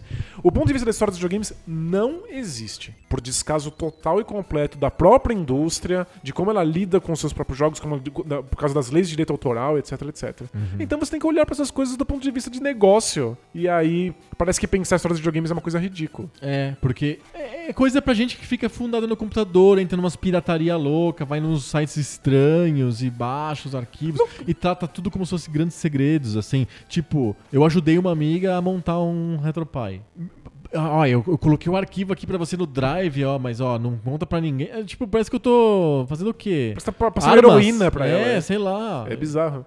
Já te pararam e perguntaram assim, tipo, mas por que você faz um podcast sobre jogo antigo? Não, acho que isso não. Assim, Acontece um, um tanto comigo. Eu falo, Ah, eu falo assim, é? "Ah, eu tenho um podcast sobre videogame antigo. Eu falo, "Mas por, por que videogame antigo? Por que você não fala dos lançamentos? Aham. É, se eu falasse assim, eu tenho um podcast sobre é, literatura clássica ou música antiga, né? Tipo, a música parece- eu escutava muito. Por que, que você faz falar sobre música clássica? Isso, isso acontece. Gente, mas me parece que existe uma, uma curiosidade de como é que você vai parar na música clássica, porque ela parece uma coisa distante. Ah, tá. Não porque é uma coisa des- desimportante. Aham. Pelo contrário, a gente é- se vê música clássica como uma coisa, nossa, é uma coisa grande, importante, épica. É, não entendo nada e acho tão bonito. Isso, é, é. E eu acho que a história dos videogames ainda não é uma coisa. Não, Não é nada. não é nada, não é, ela não existe. Então, é, falar sobre videogames antigos já parece esquisito. Falar em manter uma memória, ler um livro sobre e, e tem uma como coisa surgiu também, a, uma o coisa Mario. cultural do tipo, quem joga videogame é gamer, tem um rótulo, quem assiste fi- filme é filmer? Não, não, não, sabe, tipo, não, é gente, né? São pessoas, né? Já tá disseminado que todo mundo escuta música e todo mundo assiste filmes, assiste TV. É, você tem que especificar o Mas o contrário. videogame assim. não, quem joga é um tipo especial de pessoa que chama gamer. Você tem que falar, eu não gosto de música, e as pessoas vão falar, o quê? O É. que tá acontecendo? Você só fala o contrário, você não É. tem que falar que você, você tem esse interesse, né? Isso, exato. Que você fala, ah, eu sou gamer. Sabe, tipo, né? é- cria umas, uns feudos, umas, umas barreiras que, enfim, eu, eu na, na minha opinião, e eu sou enviesado porque eu falo de direitos autorais, direitos autorais há muitos anos. Primeiro que não tinha que ter, mas assim, num estágio que tem- existam direitos autorais, os de software tinham que ser diferentes dos outros. Não fazem sentido usar o mesmo, o mesmo, as mesmas leis de literatura pra software. É, acho que talvez seja um efeito efeito dominó. Se mudassem essas leis de direito autoral, talvez as empresas começassem a pensar mais historicamente sobre elas. Isso. E aí talvez a narrativa, o Podia discurso acontecer o que o mudasse. pessoal da id fez, que colocou o Doom lá em e o Wolfenstein em código aberto. E qualquer um pode portar. Qualquer um pode portar pro celular ou pro, é, pro uma geladeira. Porque Ei, o código visitem, tá né? aberto. Pô, inclusive, vejam o código, discutam sobre ele, né? É Isso. possível estudar a respeito. Porque o né? cara da id lá, o Karnak, o Romero, ganharam um caminhão de dinheiro em 92. Tá ok, já foi feito, já foi compensado o trabalho deles. Eles não- se, se eles fossem, sei lá, é, que nem o cara do Tetris, por exemplo, o Andrei Pajutnik lá, ou coisa assim, eles estariam explorando a marca Doom até hoje, sabe? Tipo, é, vendendo camiseta ou porte pra celular do Doom. Não, eles colocaram o jogo em código aberto. Ah, mas, nada impede deles venderem camiseta, pode vender a camiseta, mas só deixa o jogo que já existe há muito tempo ser de livre acesso. Eu falei do Tetris porque o Tetris tem, o cara tem uma empresa que coordena só o Tetris. Tipo, você quer fazer uma licença do Tetris ou um porte do Tetris, tem que pagar os direitos pro cara. Entendi. Então, tipo, ele quer viver disso, né? E os caras da ID não. Olha, gente, já deu pra gente. Foi muito bom enquanto aconteceu. Tá aqui, É, ó. É incrível, é um, é um bom primeiro passo, mas como você falou, é uma coisa que depende que Eu todos acho... façam juntos. Isso, se só o ID, a ID e a, sei lá, a Apogee colocam os, os, os jogos em código aberto, mas a Nintendo, a Konami não, teremos uma história dos videogames lacunosa. Isso. E a gente deveria ter acesso à história dos videogames. E acho que o primeiro passo é que a história dos videogames seja uma coisa, que a gente pense videogames historicamente. E isso depende de um certo acesso a eles e de um, um- um discurso de legitimidade sobre isso. Não pode ser uma coisa feita é, no fundo de quintal, assim. Sabe quem que humildemente pensa a história dos videogames? Quem? Os livros. Os livros? livros do Poco Pixel. É, a gente, a gente pretende fazer isso, é. Exatamente, se der, tudo der certo. Vamos pro, pro Telecat falar mais um pouquinho sobre isso? Telecat. Telecat.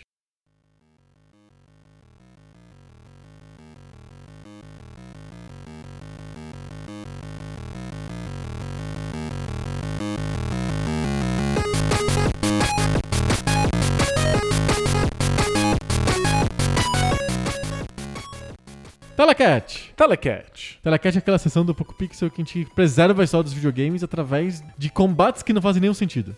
Isso, é, quer dizer, os combates acontecem. Não fazem sentido. Não faz sentido nenhum, mas eles acontecem como um pretexto pra gente preservar a É só história uma brincadeirinha. É. só um jeito da gente preservar a história dos videogames. E também é um jeito de a gente fazer propaganda. É. Propaganda? É, propaganda dos livros. Os livros? Livros do Poco Pixel. Eu pareço muito perdido, né, nesse podcast. Você sempre...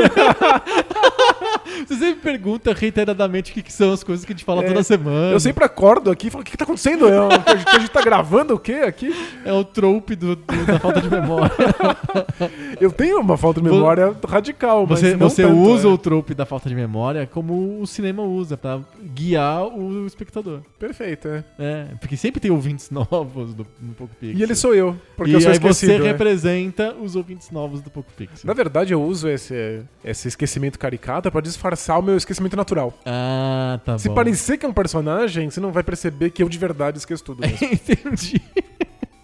Então, a gente tá planejando já desde o começo do ano lan- lançar dois livros que vão contar a história dos videogames. Dois livros? Não. Dois livros.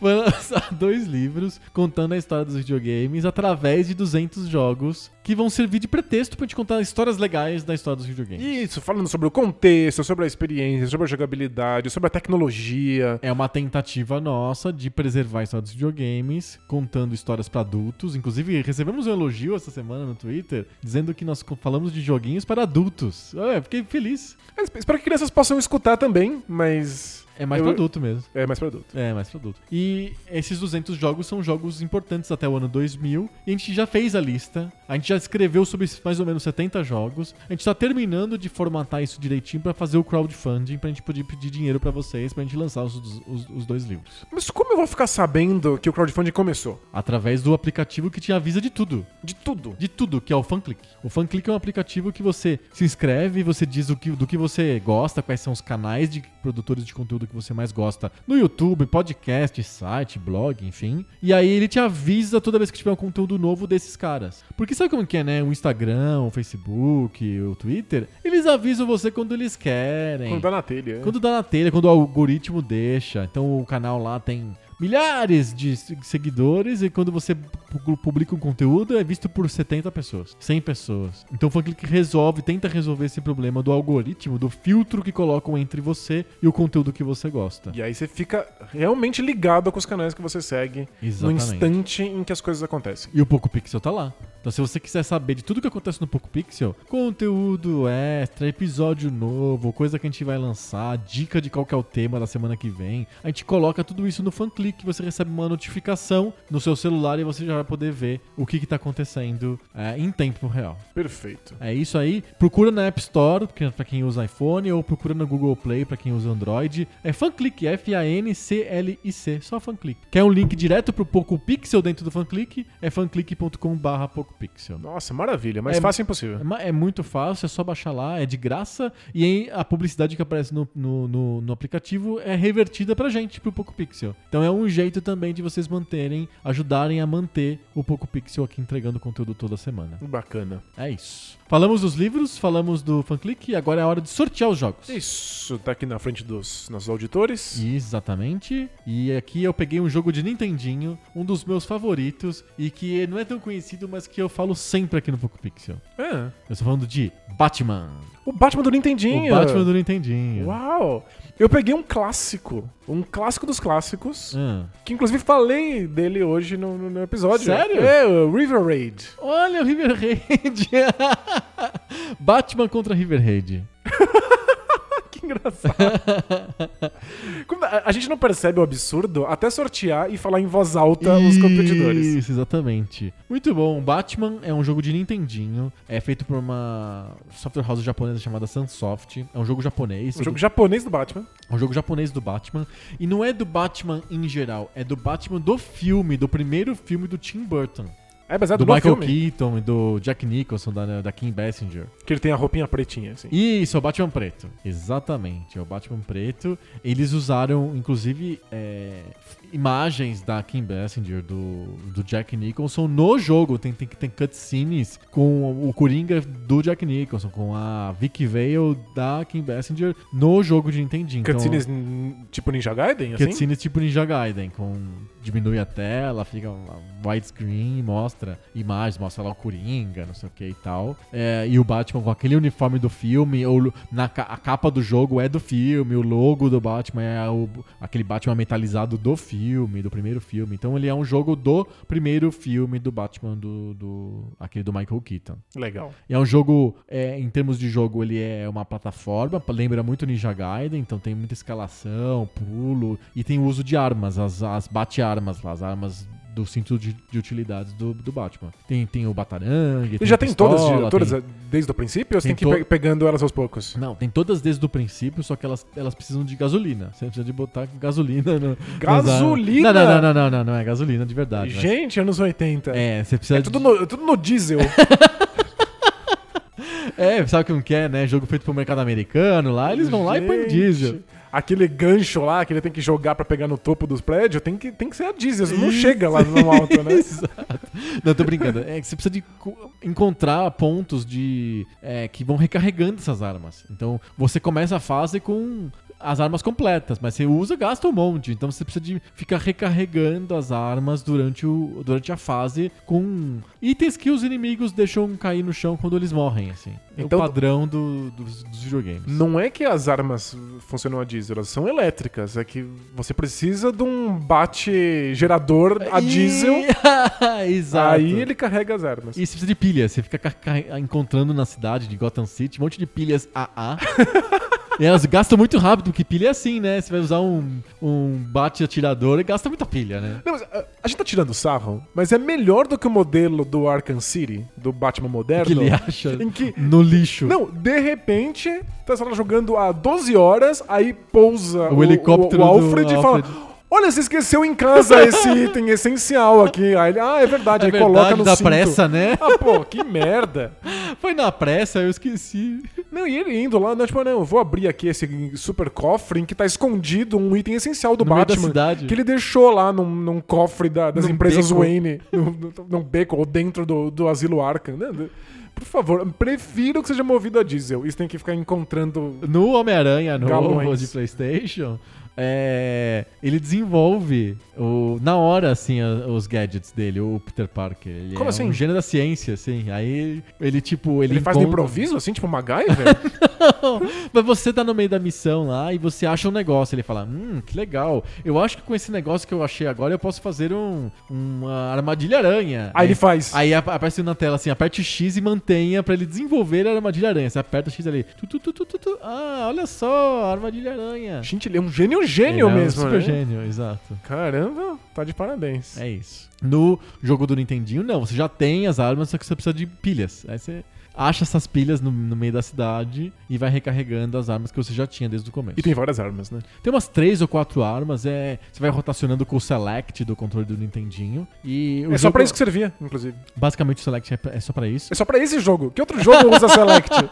é isso, eles fizeram só o pro Mega Batman, Man também né? você usa Select, eu acho. Ou você tem que dar Start, pausa o jogo, aí você troca a arma. É isso, não é? É, o Ninja Gaiden também usa Select pra você mudar de arma, não? Não, Não, você não pode mudar de arma. Só tem uma. Se você pega uma nova, ele troca a anterior. Ah, entendi. Ah, então é só nesse É jogo. só mesmo. Essa- o Select é, foi desenhado pela Nintendo só pro Batman. Gente, é o pesadelo da emulação, porque ninguém nunca põe o Select em lugar nenhum do, do- do- quando você tá configurando um teclado pra jogar na emulação. É né? verdade. Mas nesse jogo você tem que pôr. Nesse jogo você precisa pra você trocar de pistola pra Estrela Ninja e Bu- Batarangue, sei lá o que. Esse é o Batman do Nintendinho, é um jogo plataforma rápido, difícil. É um jogo conhecido pela dificuldade, ele tem poucas fases, mas é difícil de você chegar nas, nas últimas. E é, os- é um jogo bem interessante que pouca gente conhece, mas que é, é um dos jogos do coração. Batman do Nintendinho. Perfeito. River Raid. River Raid. River Raid é um jogo do Atari 2600, da Carol Shaw, e a gente pode falar o nome dela porque é um jogo da Activision. Activision dava nome, né, pros desenvolvedores, aparecia foto, assinatura no manual, eles tratavam bem, né? Muito bonitinho. Era, É era bem um, legal. Eram Rockstars. E o River Raid é um jogo digno disso. É, é um jogo que vale a pena saber quem fez e ver a assinatura. Porque foi um jogo absolutamente revolucionário pro Atari em, em vários sentidos. É muito bom.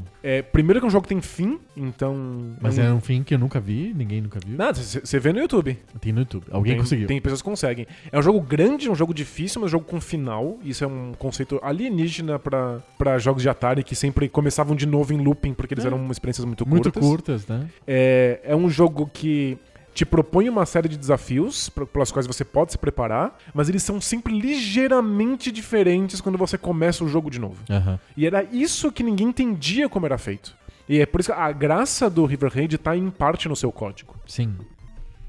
Em ver como foi possível, com aquela limitação gigantesca de, de espaço num cartucho de Atari, programar desafios que vão mudando e que não são sempre os mesmos. Eles são é, ligeiramente randomizados. Então, é- vai ter sempre um helicóptero ali, mas às vezes o O helicóptero. jeito como ele se mexe. Ele vai estar pra direita, às vezes pra esquerda, às vezes rápido, às vezes devagar. Às vezes ele vai estar indo em outra direção. Então, é, o- você não pode decorar o jogo. É um jogo de navinha, um shmup, em que você controla um aviãozinho destruindo inimigos. Mas você não pode decorar. Não é um desses shmups que exigem que você Sim. decore. É um jogo que exige que você improvise. E improvisar é gostoso porque o avião tem uma física muito particular. Ah, uma física bem gostosa e ele acelera indo pra frente. Então você, pra andar mais rápido, você tem que estar muito no, no- no terreno, muito pra frente, sem poder enxergar direito. O que é exatamente a sensação da velocidade. Quando você tá muito rápido, você não enxerga direito. Então ela consegue simular de um jeito curioso como que você tá rápido com o avião. É, você põe pra trás no controle, ele diminui a velocidade, mas tem um, um momento de, de desaceleração, né? É Não- não- gostoso. Não, é instantâneo. O som também te ajuda a, a situar tudo isso. Perfeito. E ele tem combustível, né? Esse, esse tem combustível, É, né? esse, a arma esse é do diesel Batman. mesmo, né? Esse é, é querosene de aviação. E, e você pode destruir os, os barris para ganhar pontos ou abastecer o, o avião com os barris. E isso também é- são escolhas legais, significativas. E se você acelera muito, você gasta mais combustível. O jogo é muito esperto pra 82, sei lá. É, 83. É, o- é de 82. Dois. Perfeito. É, ele quebra uma série de padrões dos jogos de Atari, né? Ele tem final, ele, os desafios variam e o é, um, scroll é mais suave, é, né? é um jogo de scroll, é um jogo Ele que tem algum scroll, né? Ele tem fases que são tela-tela, mas tem muito scroll. É, você, você scrolla por, por setores, né? Isso. E quando começa um setor novo, ele recomeça esse scroll. Mas ele também não prende a nave no fundo da tela, que é uma coisa que todos os jogos de nave da época faziam. Sim. Space Invaders, Mega Mania. Não, e ele Demon mistura. Attack. Sim, e ele mistura o, a nave atirar nos inimigos com o, o cenário. O cenário é um inimigo também. Então eu- ele mistura com um labirinto. Eu tenho que saber pra que lado eu vou. Esse lado é bem estreito, eu vou pro lado mais largo. Mas o lado mais largo tem mais inimigos. Isso, em geral, você consegue ver isso, né? Porque você tem que estar desviando das paredes, e aí você vê bifurcações e dá, assim, num- num- em instantes pra você perceber o que, que cada lado vai te oferecer. Sim. Então, às vezes, são muitos inimigos diferentes num, num, lugar. Você fala assim, putz, talvez isso aqui seja um problema. Vou pro mais estreito, mas o mais estreito talvez não tenha tempo a de desviar que daquele. que fazer. É, é muito legal, é um jogo que você faz escolhas, o que é uma coisa muito, Muito difícil, muito rara num Atari 2600. Perfeito. Vamos pros critérios? Vamos. Vamos começar pelo nosso tradicional clássico gráficos. Gráficos. Que tal são os gráficos do, do Batman, são muito bons. Eu acho que são dos gráficos mais bonitos do Nintendinho. É, são- ele é de um ponto em que as pessoas da época achavam que era um jogo de Super Nintendo ou de Mega Drive. Lembrava mais Mega Drive, na verdade, pela paleta, né? E porque Pelas é- cores, é isso? é, é, é, porque ele lida bem, porque a direção de arte do filme do Batman é bem sombria, né? É verdade. Então ele usa bem os pretos e ele usa alguns brilhos. Então ah, isso disfarça a pobreza da, da paleta do Nintendinho com esses escuros todos, com esses pretos. Então o jogo fica bem bonito. Então é muito funcional. Os cenários são bem feitos, são bonitos. O Batman é um sprite bacana, bem desenhado. É, Ele não é carica- caricatural, nem é tão realista. Então ele fica no meio termo bem confortável. Os inimigos são interessantes. é, A aç- a ação é bem retratada. O, o- a animação do Batman é legal. É gostoso bater nos inimigos com soco, como ele faz. É um jogo que envelheceu bem, né? Em termos Ele visuais. envelheceu muito bem. É um jogo visualmente impecável. E as, as cutscenes são bacanas. É um jogo excelente em termos gráficos. É um jogo, é um jogo que, em geral, envelheceu bem, Ele né? envelheceu muito bem em tudo. É, o Talvez um pouco menos em jogabilidade, porque é uma jogabilidade morta, né? De plataforma e tal. Mas de resto é um jogo que se segura muito bem. Boa. É, o River Raid eu acho que tem mais questões com gráfico, porque é um jogo que abre mão dos gráficos pra poder fazer um jogo muito comprido, Aham. com que escolha o- a localização e o padrão dos inimigos em tempo real. Então os gráficos estão ali simplesmente pra indicar o que as coisas são. Um avião icônico, parece uma um, ico- iconografia, sabe? De placa de aeroporto. Isso, o, o- o helicóptero que você destrói também, o É. barco também, os porta-aviões que você Sim. abastece são totalmente abstratos. Tanto que eu chamei de barril. É, ele parece qualquer coisa, ele é um, um retângulo listrado. né? Isso. Existe um HUD em que você pode ver a- O combustível. o seu combustível. É, é bonitinho, mas é o mais simples possível. Outros jogos da Activision são muito mais bonitos do que esse. Aham. Não é por, pelos gráficos que o River Age é um, um clássico. É pelo o que ele consegue fazer com o código e os gráficos têm que ficar em segundo plano pra que isso aconteça. Porém, os gráficos são em segundo plano, eles são simples, mas eles são incrivelmente efetivos. Isso sim. Tudo parece aquilo que é. Sim. É, tem questões com, com é, o ângulo em que você tá vendo as coisas, que é meio confuso. Porque você vê os O barcos. avião virando. É, e... você vê o, o avião de cima, os helicópteros de lado e os barcos de lado, como se eles estivessem deitados de lado É. com uma orelha na água, assim, né? Então as coisas não fazem muito sentido, mas é que é, é um É preço tudo que ícones, você, é como se fosse ícones. é um preço que se paga pra que você bata o olho e os ícones te passem a mensagem que eles Sim. precisam. Eu acho super bacana. Por serem ícones, envelhecem bem. Bem, você, você né? sabe o que as coisas são, o que nem sempre acontece no Atari. Verdade. Mas os gráficos são muito secundários, muito simples. Acho que o Batman é muito mais sofisticado Não, que o. Batman é extremamente sofisticado, os gráficos são muito bonitos. Eu votaria no Batman sem dúvida nenhuma. Ponto pro Batman. Batman 1 a 0. Boa. Vamos pra jogabilidade. Vamos lá. A jogabilidade do Batman eu acho que é o ponto fraco do jogo. Ok. Embora seja uma jogabilidade boa, ela não é nem inovadora nem original. Ela é uma jogabilidade de plataforma, só que é uma plataforma orientada a combate. Então tem muitas, muitas sessões que você tem que ficar. É, atira, agacha, atira, agacha, atira, agacha, porque você tem que desviar do tiro do cara da frente e atirar nele quando ele levanta. E fica um pouco repetitivo demais. Entendi. Aí a, a, a- a parte de plataforma plataforma não é muito orientada a abismos. Você pode até cair. É mais orientada pra desviar dos tiros dos inimigos que estão atirando em você. Mas os abismos não são tão importantes. Então ele fica no meio termo meio engraçado entre o Mega Man e o. Ninja Gaiden. O Ninja Gaiden. O Ninja Gaiden os buracos são mais importantes do que no Batman. O Batman liga menos pros buracos. Mas ele tem armadilhas do tipo espetos e rondanas, equipamentos que matam o Batman instantaneamente também. É, é mais sobre os puzzles que você tem de trocar a arma na hora certa. Eu vou usar aqui o, a pistola pra matar esse cara, porque a pistola é mais útil, mais efetiva contra aquele cara do que o batarangue. Então você tem uma, uma estratégia de uso de armas que é, é a parte mais fundamental da, da jogabilidade desse jogo. Mas em geral daria in- incluir ele dentro de uma plataforma, digamos assim. Mas é um jogo de ação híbrido, gostoso, ele não é tão rápido nem tão lento, ele fica no meio termo bem agradável, mas não é muito marcante. Eu Não Entendi. diria que é uma coisa super marcante do jogo é a jogabilidade. É, eu, eu já acho a jogabilidade do River Raid sensacional, impecável e envelheceu muitíssimo bem. Sim. Inclusive, é um- uma boa maneira de você entender quais são as bases de um shmup e por que, que shmups são tão viciantes e interessantes. Aham. Porque, como a gente falou, o River Raid é um jogo que pede que você faça escolhas o tempo inteiro. E são escolhas muito simples. Virar pra direita ou pra esquerda, mas tem coisas como... Tem um, um helicóptero vindo na minha direção. É, na verdade, ele nunca vem na sua direção, né? Ele caminha da esquerda pra lado, direita, é. ele vem de lado. Mas você pensa assim, bom, na trajetória que eu estou fazendo, eu vou me chocar com esse helicóptero. Deveria eu diminuir a minha velocidade e aí atirar nesse helicóptero quando ele passar na minha frente? Ou eu deveria acelerar pra passar antes do, do- do helicóptero pra aquele espaço? Sim. E você tem que fazer essa escolha. E essa escolha imediatamente tem um impacto no próximo obstáculo que aparece na sua frente. Se Sim. você desacelerou, isso quer dizer que agora tem um outro inimigo que agora pode se jogar contra você. Se você tivesse acelerado, talvez você tivesse passado pelos dois. Sim. E toda vez que você toma uma escolha dessas e você toma errado, você erra o que você decidiu, dá uma sensação de que você fez errado. A falha foi sua. Caramba, que burro, por que, que eu não acelerei? É verdade. A próxima vez eu vou fazer Por que eu não melhor. fui pro outro lado? A próxima eu faço melhor. Aí você joga a próxima vez e não é exatamente da mesma maneira. Dessa não decora, vez. você não precisa decorar. Dessa vez o helicóptero, em vez de vir rápido, ele veio devagar. Então você não deveria ter, ter, ter segurado o manche, você deveria ter acelerado. Uhum.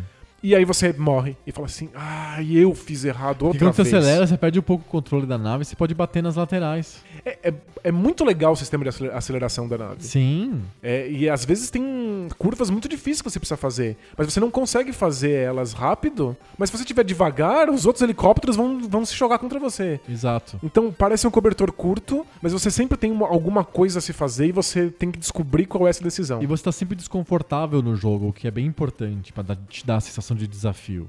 É, o fato de que se você for tocado por qualquer coisa você explode, te deixa numa tensão Muito constante. né? vulnerável, né? As paredes te dão uma limitação física óbvia, né? Então, é uma jogabilidade impecável, eu diria. Impecável, é uma aula do que um shmup é. Escolhas significativas, improvisação. Você sempre sente que a culpa é sua e você tenta fazer melhor e não consegue, a culpa é sua de novo. E aí você joga outra vez. Sim. E é isso que torna um jogo viciante. Se você Nossa, sente que o, River jogo é Raid cruel, muito viciante. você fala assim, ah, o jogo é cruel, ele não me deixa passar por isso. Você abandona o jogo, mas você pensa assim, eu sou burro, eu só preciso ficar mais esperto. Você joga mais, mais uma vez. Sim. Então, o River Raid é um desses raros casos em que a jogabilidade mantém o jogo imortal, atemporal. Você pode jogar ele hoje, perceber quão incrível ele é e continuar jogando por um bom tempo. Total. Aliás, um dos únicos jogos do Atari que você vai jogar mais do que 5 minutos. Você joga, joga sim. Eu jogo uns 12 minutos. 12 minutos, né? Eu acho que é 12. Eu, sei, eu, eu me vejo num cenário, mas aí é uma coisa da minha personalidade, em que eu fico obsessivo e vou tentar chegar no, no final do River Raid. Meu Deus, só porque você ouviu dizer que tem. É, só que eu já vi acontecendo, eu já, já assisti uma pessoa fazendo. E. Mas é, a jogabilidade é assim, nossa, eu poderia ter feito melhor que isso, então acho que eu vou tentar. Eu sou assim com jogos. Entendi. Então, melhor, melhor eu não re- revisitar River Raid. Eu voto na jogabilidade do River Raid. Eu também. do Batman é muito de boa, dúvida, mas é. não, não compara. Não, Não, é tão, não é tão refinada nem tão marcante quanto a do River Raid. River Raid é uma aula. É isso aí, um a um então o jogo. Boa. Vamos para a música. Música. River Raid não tem.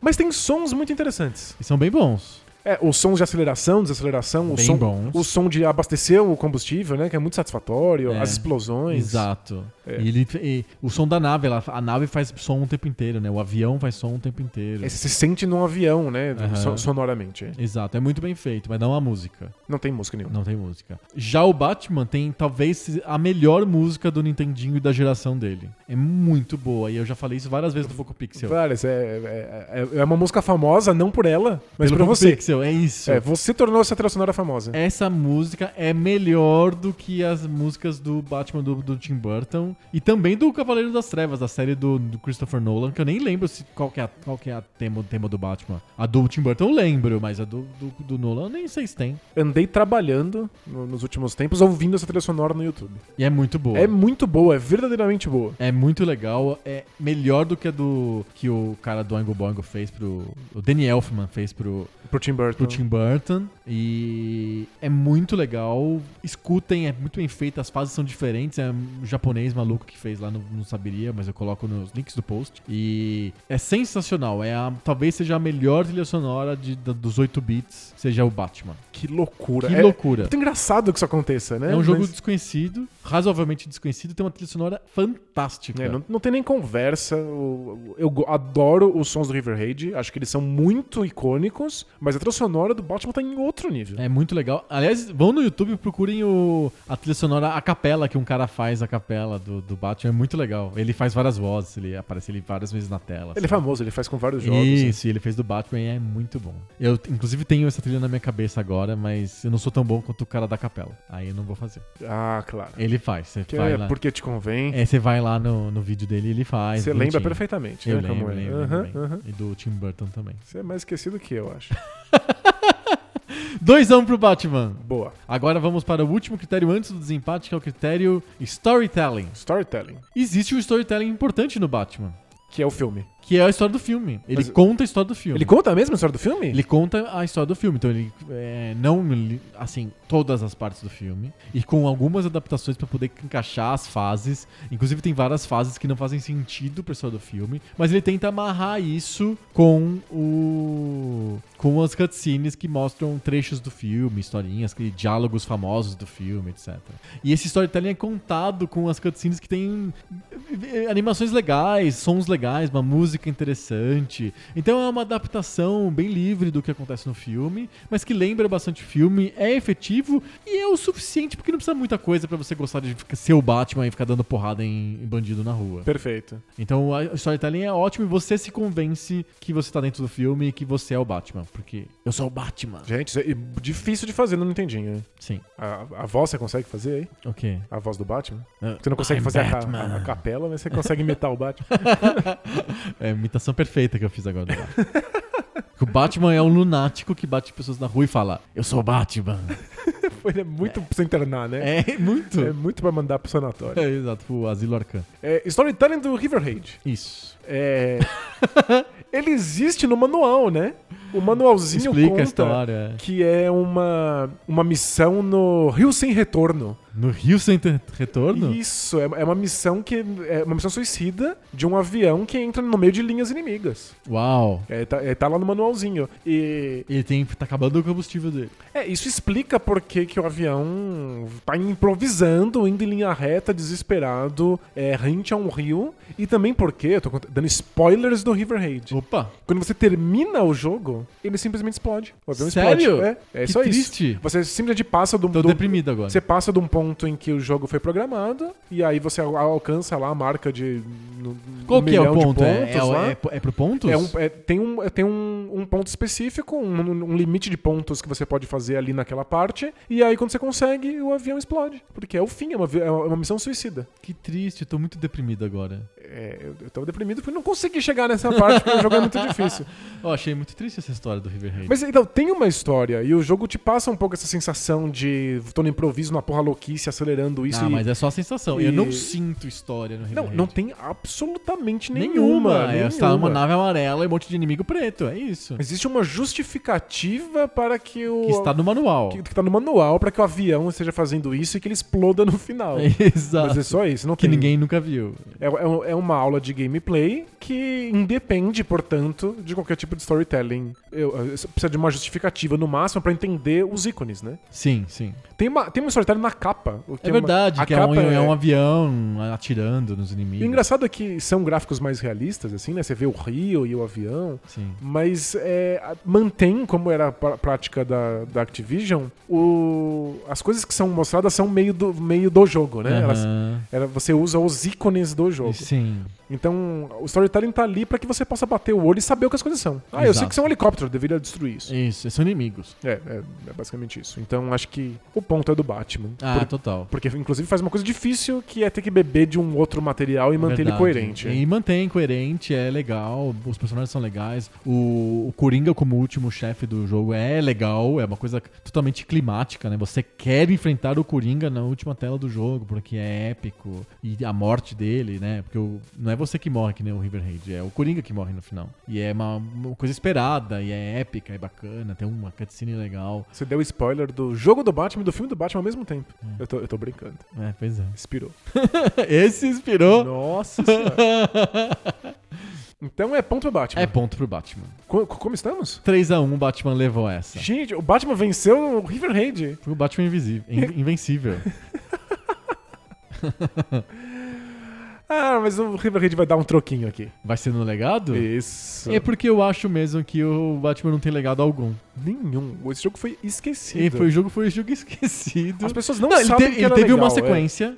Que era o Return of the Joker no próprio Nintendinho e que ele estraga um pouco do jogo. A música não é tão boa, o- o- o- os gráficos são interessantes, mas são diferentes, são grandes, são é um- os personagens grandões, a jogabilidade não é igual. Tem muita gente que gosta muito do Return of the Joker, até nem sabe que existe uma- um prequel antes disso, Que é bem melhor. que é bem melhor. Então é um, é um legado bem sutil, bem pequeno e que é normal de jogo de plataforma do Nintendinho não ter legado. Ele é, é autocontido, assim, sabe? É uma coisa que termina ali mesmo. E engraçado que tem um cult following gigante, assim. Tem pessoas são apaixonadas por esse jogo. Sim. E ele, na época, ficou meio de lado, assim, Ficou. né? Ele, inclusive, escapou do, do hype do filme. Sim, sim. Não sei se ele saiu depois, se ele É, saiu não, ele, atrasado. sai- ele saiu depois tal. Então, é, infelizmente, legado nenhum pro Batman. Não, não tem, ele não legou nada. É, O tipo de jogo dele também não, não seguiu. Não, nem- não se fez mais jogos de ação em plataforma com armas depois. É,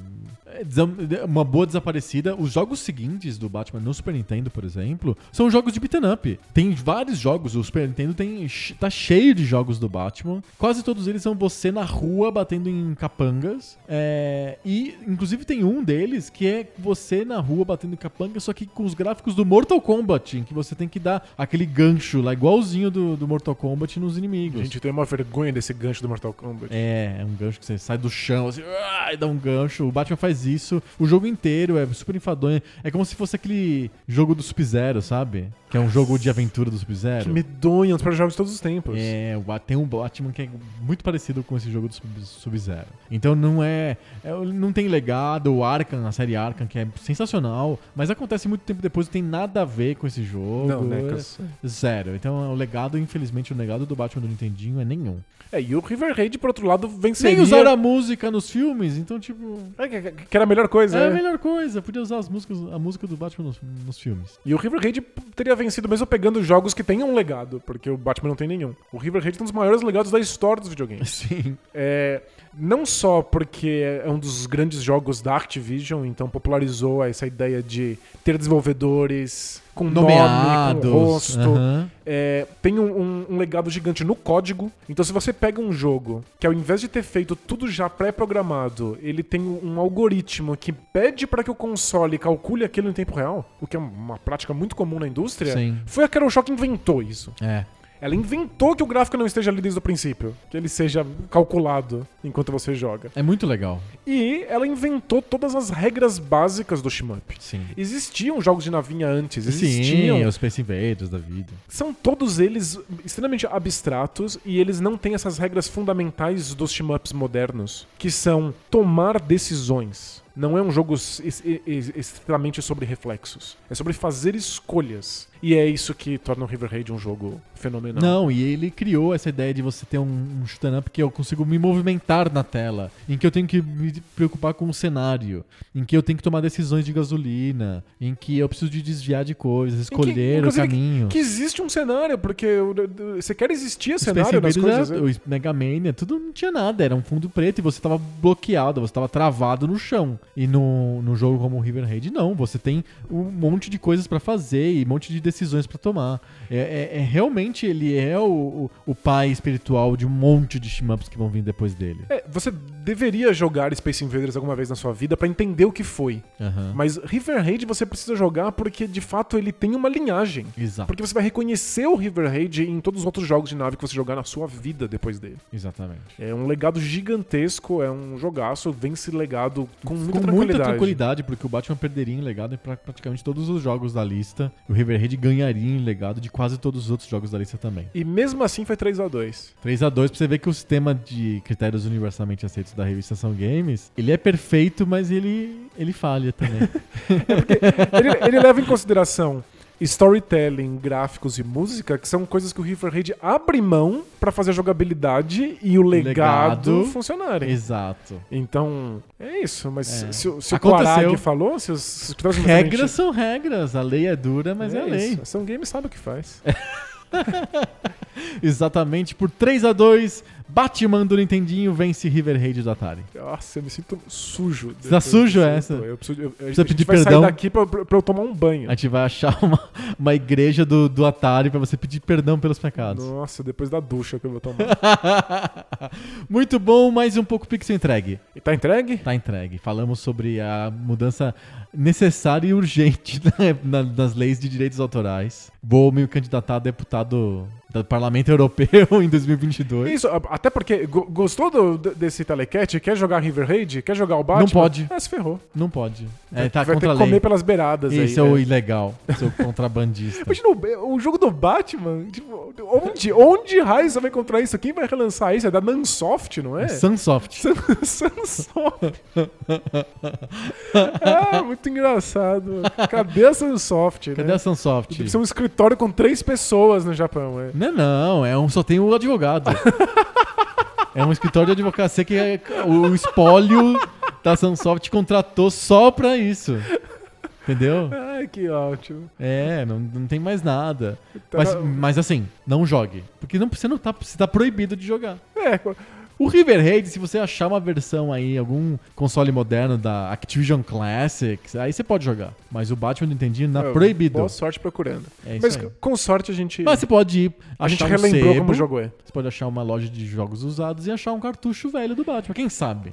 Eu encontrei um River Raid na, da- Não, River Raid, com na- certeza. na, na gringa a 7 dólares. Então. E aí eu fiquei muito tentado em comprar, mas eu pensei, onde eu vou enfiar isso? O que, eu faço com isso na minha vida? É, eu não tenho isso- um Atari. é. Você compra um quadro, daqueles quadros fundos, assim, que De coloca vidro, é. objetos. Aí você põe o River Raid com caixinha e tudo, bem, muito É, bonitinho. É bonito, né? É da, da Activision original. É, Então, uma graça. Só que eu pensei, não tem um Atari onde eu vou enfiar essa merda. melhor não responder. É bom, é isso. E 7 dólares, né? 7 dólares pra você enfiar É muito aí. mais do que um suco no shopping. Nossa, muito. Dá pra apoiar muitos mercenários esclarecidos. mas não porque só tem um. É isso. Falamos de tudo hoje e principalmente falamos do Batman. Joguem. aliás, não pode porque é proibido. Mas você pode assistir no YouTube e escutar a música do Batman, que vale a A pena. trilha sonora é, é maravilhosa. É de Esse- responsa. Esse é muito fácil de achar no YouTube mesmo. É isso aí. É isso? Fechamos. Fechamos? Semana que vem a gente volta com mais papo novo. Sobre o videogame velho. Valeu! Tchau!